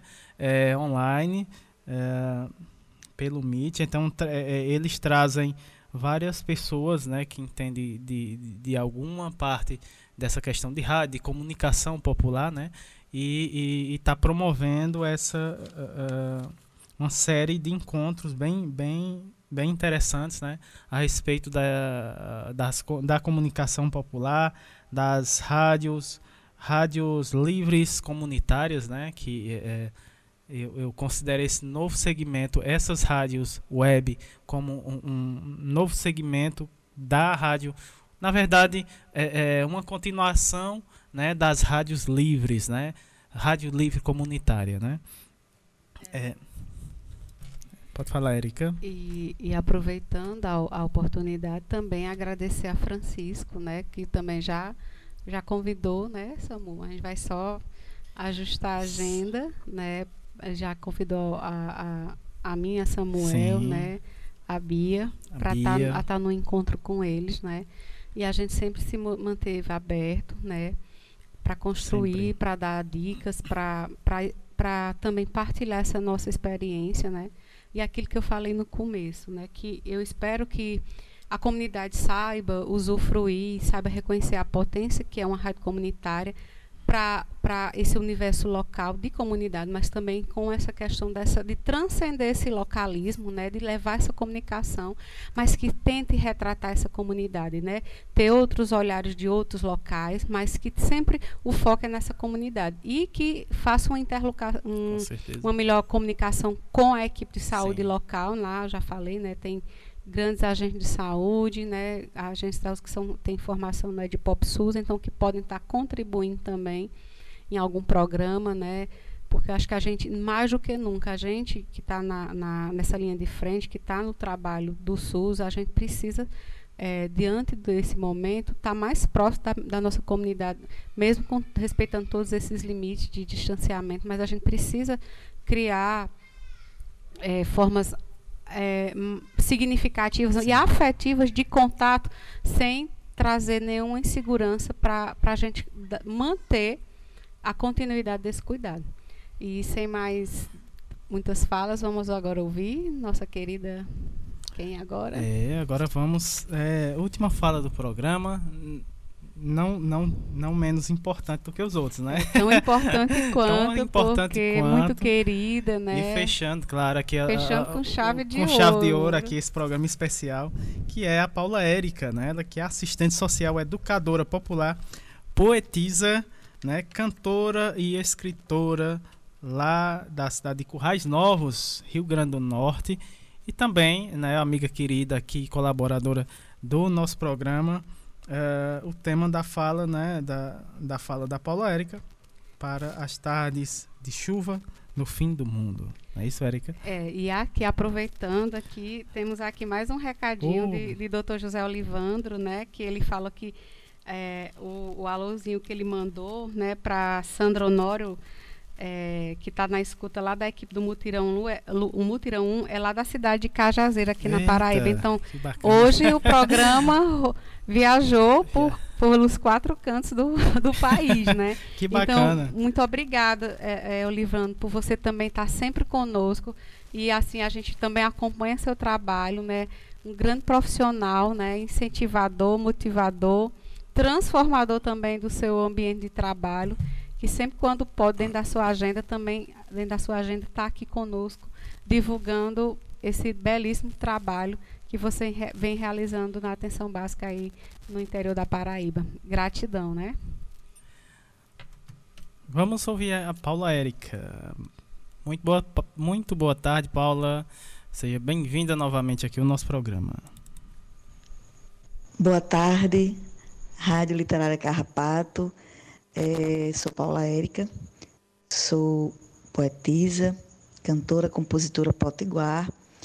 É, e antes de qualquer coisa, gostaria de agradecer minha participação mais uma vez nesse programa tão lindo, tão revolucionário, né, que tem mexido com as tardes de sábado de todos os ouvintes. Aproveito a oportunidade também para deixar um abraço especial para todos é, em especial para a Érica Formiga e o amigo Samuel. Hoje vou deixar para vocês um registro da minha poesia, um pouquinho dessa poesia. Eu estou trazendo a poesia para Tardes de Chuva no Fim do Mundo, que foi finalista em 2015 do Prêmio de Poesia Luiz Carlos Guimarães, no estado do Rio Grande do Norte, pela Fundação José Augusto. Então, para Tardes de Chuva no Fim do Mundo. Há uma tarde de cheiro acre me possuindo inteira, como o canto das lavadeiras ecoando nos meus tímpanos. A casa onde habito desde a infância vive a assombrar-me em noites frias, e a cantiga das cigarras toma-me como se eu fosse uma pequena folha em dias de inverno. Não sei se abro as portas do meu sótão ou se rabisco as paredes do meu estábulo. Finjo não me comover com as formigas e sorrio levemente para os velhos discos que há tempos não tocam nem as minhas varizes. Não quero compartilhar com minhas gavetas o amargo sabor de um dia cego e veloz. Quero vestir-me de brisa e esperar a chegada da chuva. Quem sabe ela se comova com a minha caduquice e me traga o arrepio de uma ostra no tilintar da pérola dentro de si. Tá aí, linda poesia, né, da Paula Érica, né, ela que encerrou aqui o nosso programa com chave de ouro. A gente agradece demais a sua participação, não é isso, Érica? É sim, e assim, retribuir hoje o momento para todos os ouvintes, né, com uma, mais uma poesia. Essa poesia se chama Se Não Fosse Cariri, de Vicente Neri. Se não fosse Cariri, não existia Ceará. Se não fosse meu destino, deixaria de chorar. Se não fosse Mariazinha, meus filhos não ia ter. Tô de olho na cartilha, que pra mó eu aprender a ler. Patativa amoleceu, meu coração era tão duro. Só para adorar o sertão. É, é proveita, é profundo. Se não fosse meu Nordeste, cantoria não existia, pois é arte na nordestina transforma a seca em poesia. Então, é isso que a gente tem para oferecer, sempre esse acolhimento, sempre esse processo de transformação, de colaboração, com muita amorosidade, né? Ai, respirar aqui um pouquinho, é, com muita amorosidade, mas assim com sentimento de gratidão é, a, a, cada um de vocês, não só quem participou do, do, do programa, mas quem participa né, nessa construção colaborativa, participativa, né? Enfim, gratidão a todos e a gente espera vocês para mais um momento de carrapatear no próximo programa, que é o dia 24, que a gente vai encerrar a temática atuação das, da, das redes colaborativas durante a pandemia.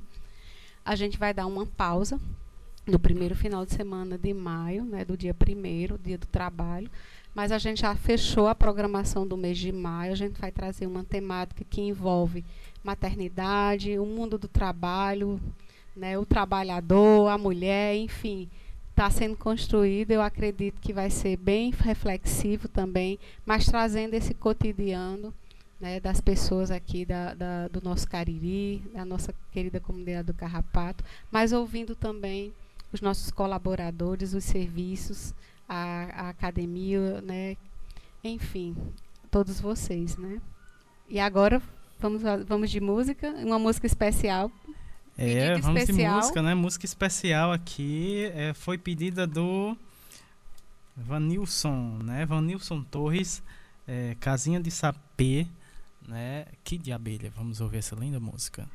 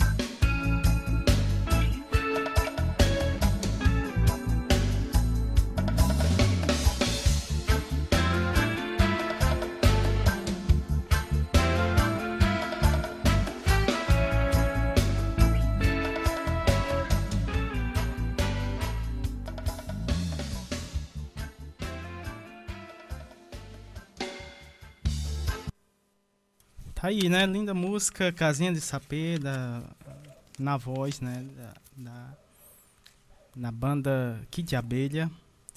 É, e aí, nosso, nosso programa especial de hoje é, está chegando ao fim, né? Nosso encontro de todos os sábados, né? Uh, agradecendo demais a audiência de vocês, né? Hoje o programa foi bem interativo, pessoal, né? É, além de, de, de, escutar, os nossos colaboradores também participaram bastante do nosso programa, desejando é, felicidades, né? Uh, nosso, e a gente agradece, né? A gente, é, é, vai. Não vou falar, vou falar mais não, senão vou chorar. Vai tu aí. É. Vamos de abraços aqui, primeiramente, para os nossos colaboradores de hoje, né? O, o todo esse pessoal é, bacana que nos ajudaram a fazer o programa de hoje. O professor Itamar Lages, um grande abraços. É, professor Alcindo Ferla também. Uh, o Vanilson Torres também, grande abraços. A Etna Thaís, uh, também a Júlia Pereira e a Micaele Nascimento, um grande abraços. A Lohane Solano, uh, a Maria Luísa Sardenberg, grande abraços. Francisco Nascimento, uh, um grande abraços. E a Paula Érica, grande abraços né? É, esses que foram os nossos convidados e colaboradores do programa de hoje. Ah, agradecendo os nossos é, ouvintes, né? Amigos e colaboradores que estão sempre com a gente, né? No, nesses encontros dessas tardes de sábado. A Rede Humaniza SUS, todo o pessoal, né? equipe da Rede Humaniza SUS, um grande abraço. Uh, Movimento SUS nas ruas também, um grande abraço. O pessoal que faz, né? Uh, Rádio Paulo Freire, uh, Graça Portela. Graça Portela, né? Fiocruz Brasil, Fiocruz Rio, também o pessoal da Fiocruz uh, Brasília, a Simone Leite, a Patrícia Silva também, grande abraço, Sérgio Aragaki, a a professor Ricardo Cecim, né? Em breve vai, vai estar no, no programa também.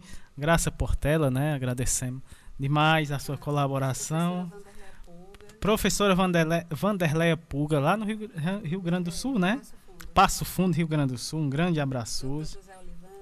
Doutor José Olivandro também esteve com a gente, né? Doutor Tiago Macedo também estava com a gente ouvindo o programa. Tem mais? todos, todos, todos. Todos e todas e todos, né? Que estiveram com a gente hoje. Uh, todo o pessoal aqui da comunidade do Carrapato, né, a, a nossa agente de saúde, Ana Cláudia também, grande abraços e a gente agradece demais, né, que venham muitos e muitos anos aí com essa, esse belo encontro, né, que a gente proporciona nas tardes de sábado. Muito bacana, né, Érica não quer falar, está emocionada aqui. então, pessoal, um grande abraço para todos. É, se, cuida, se cuidem e até o próximo sábado com mais esse encontro, né? É, é, Minuto Mais Saúde, né? Um grande abraço.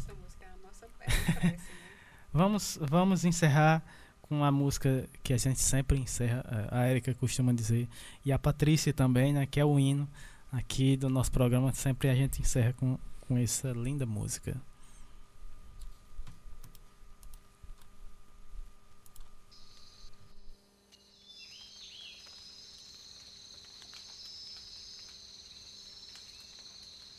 Hey, hey, ay,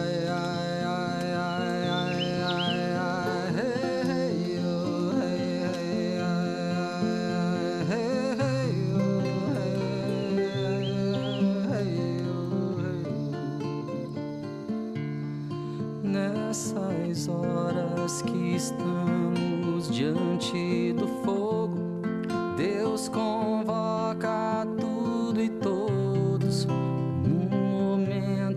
de oração para rezar e agradecer o dom da vida, nossa Santa Mãe querida, para sempre Pachamama. Os abuelos entoaram os seus cantos, os seus rezos, lindos sonhos nos antigos.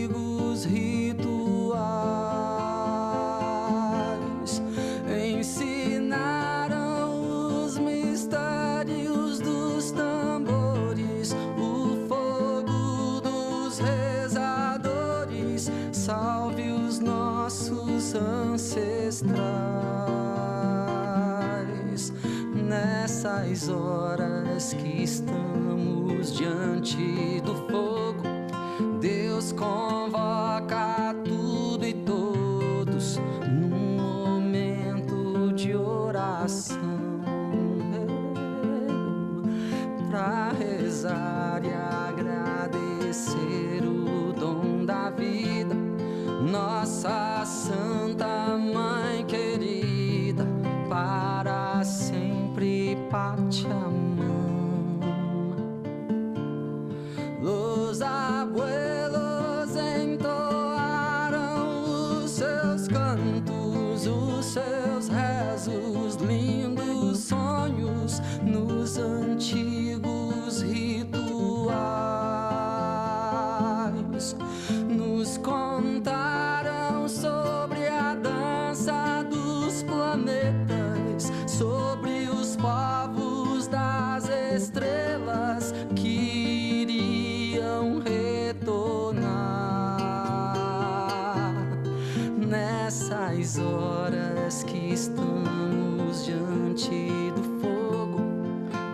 con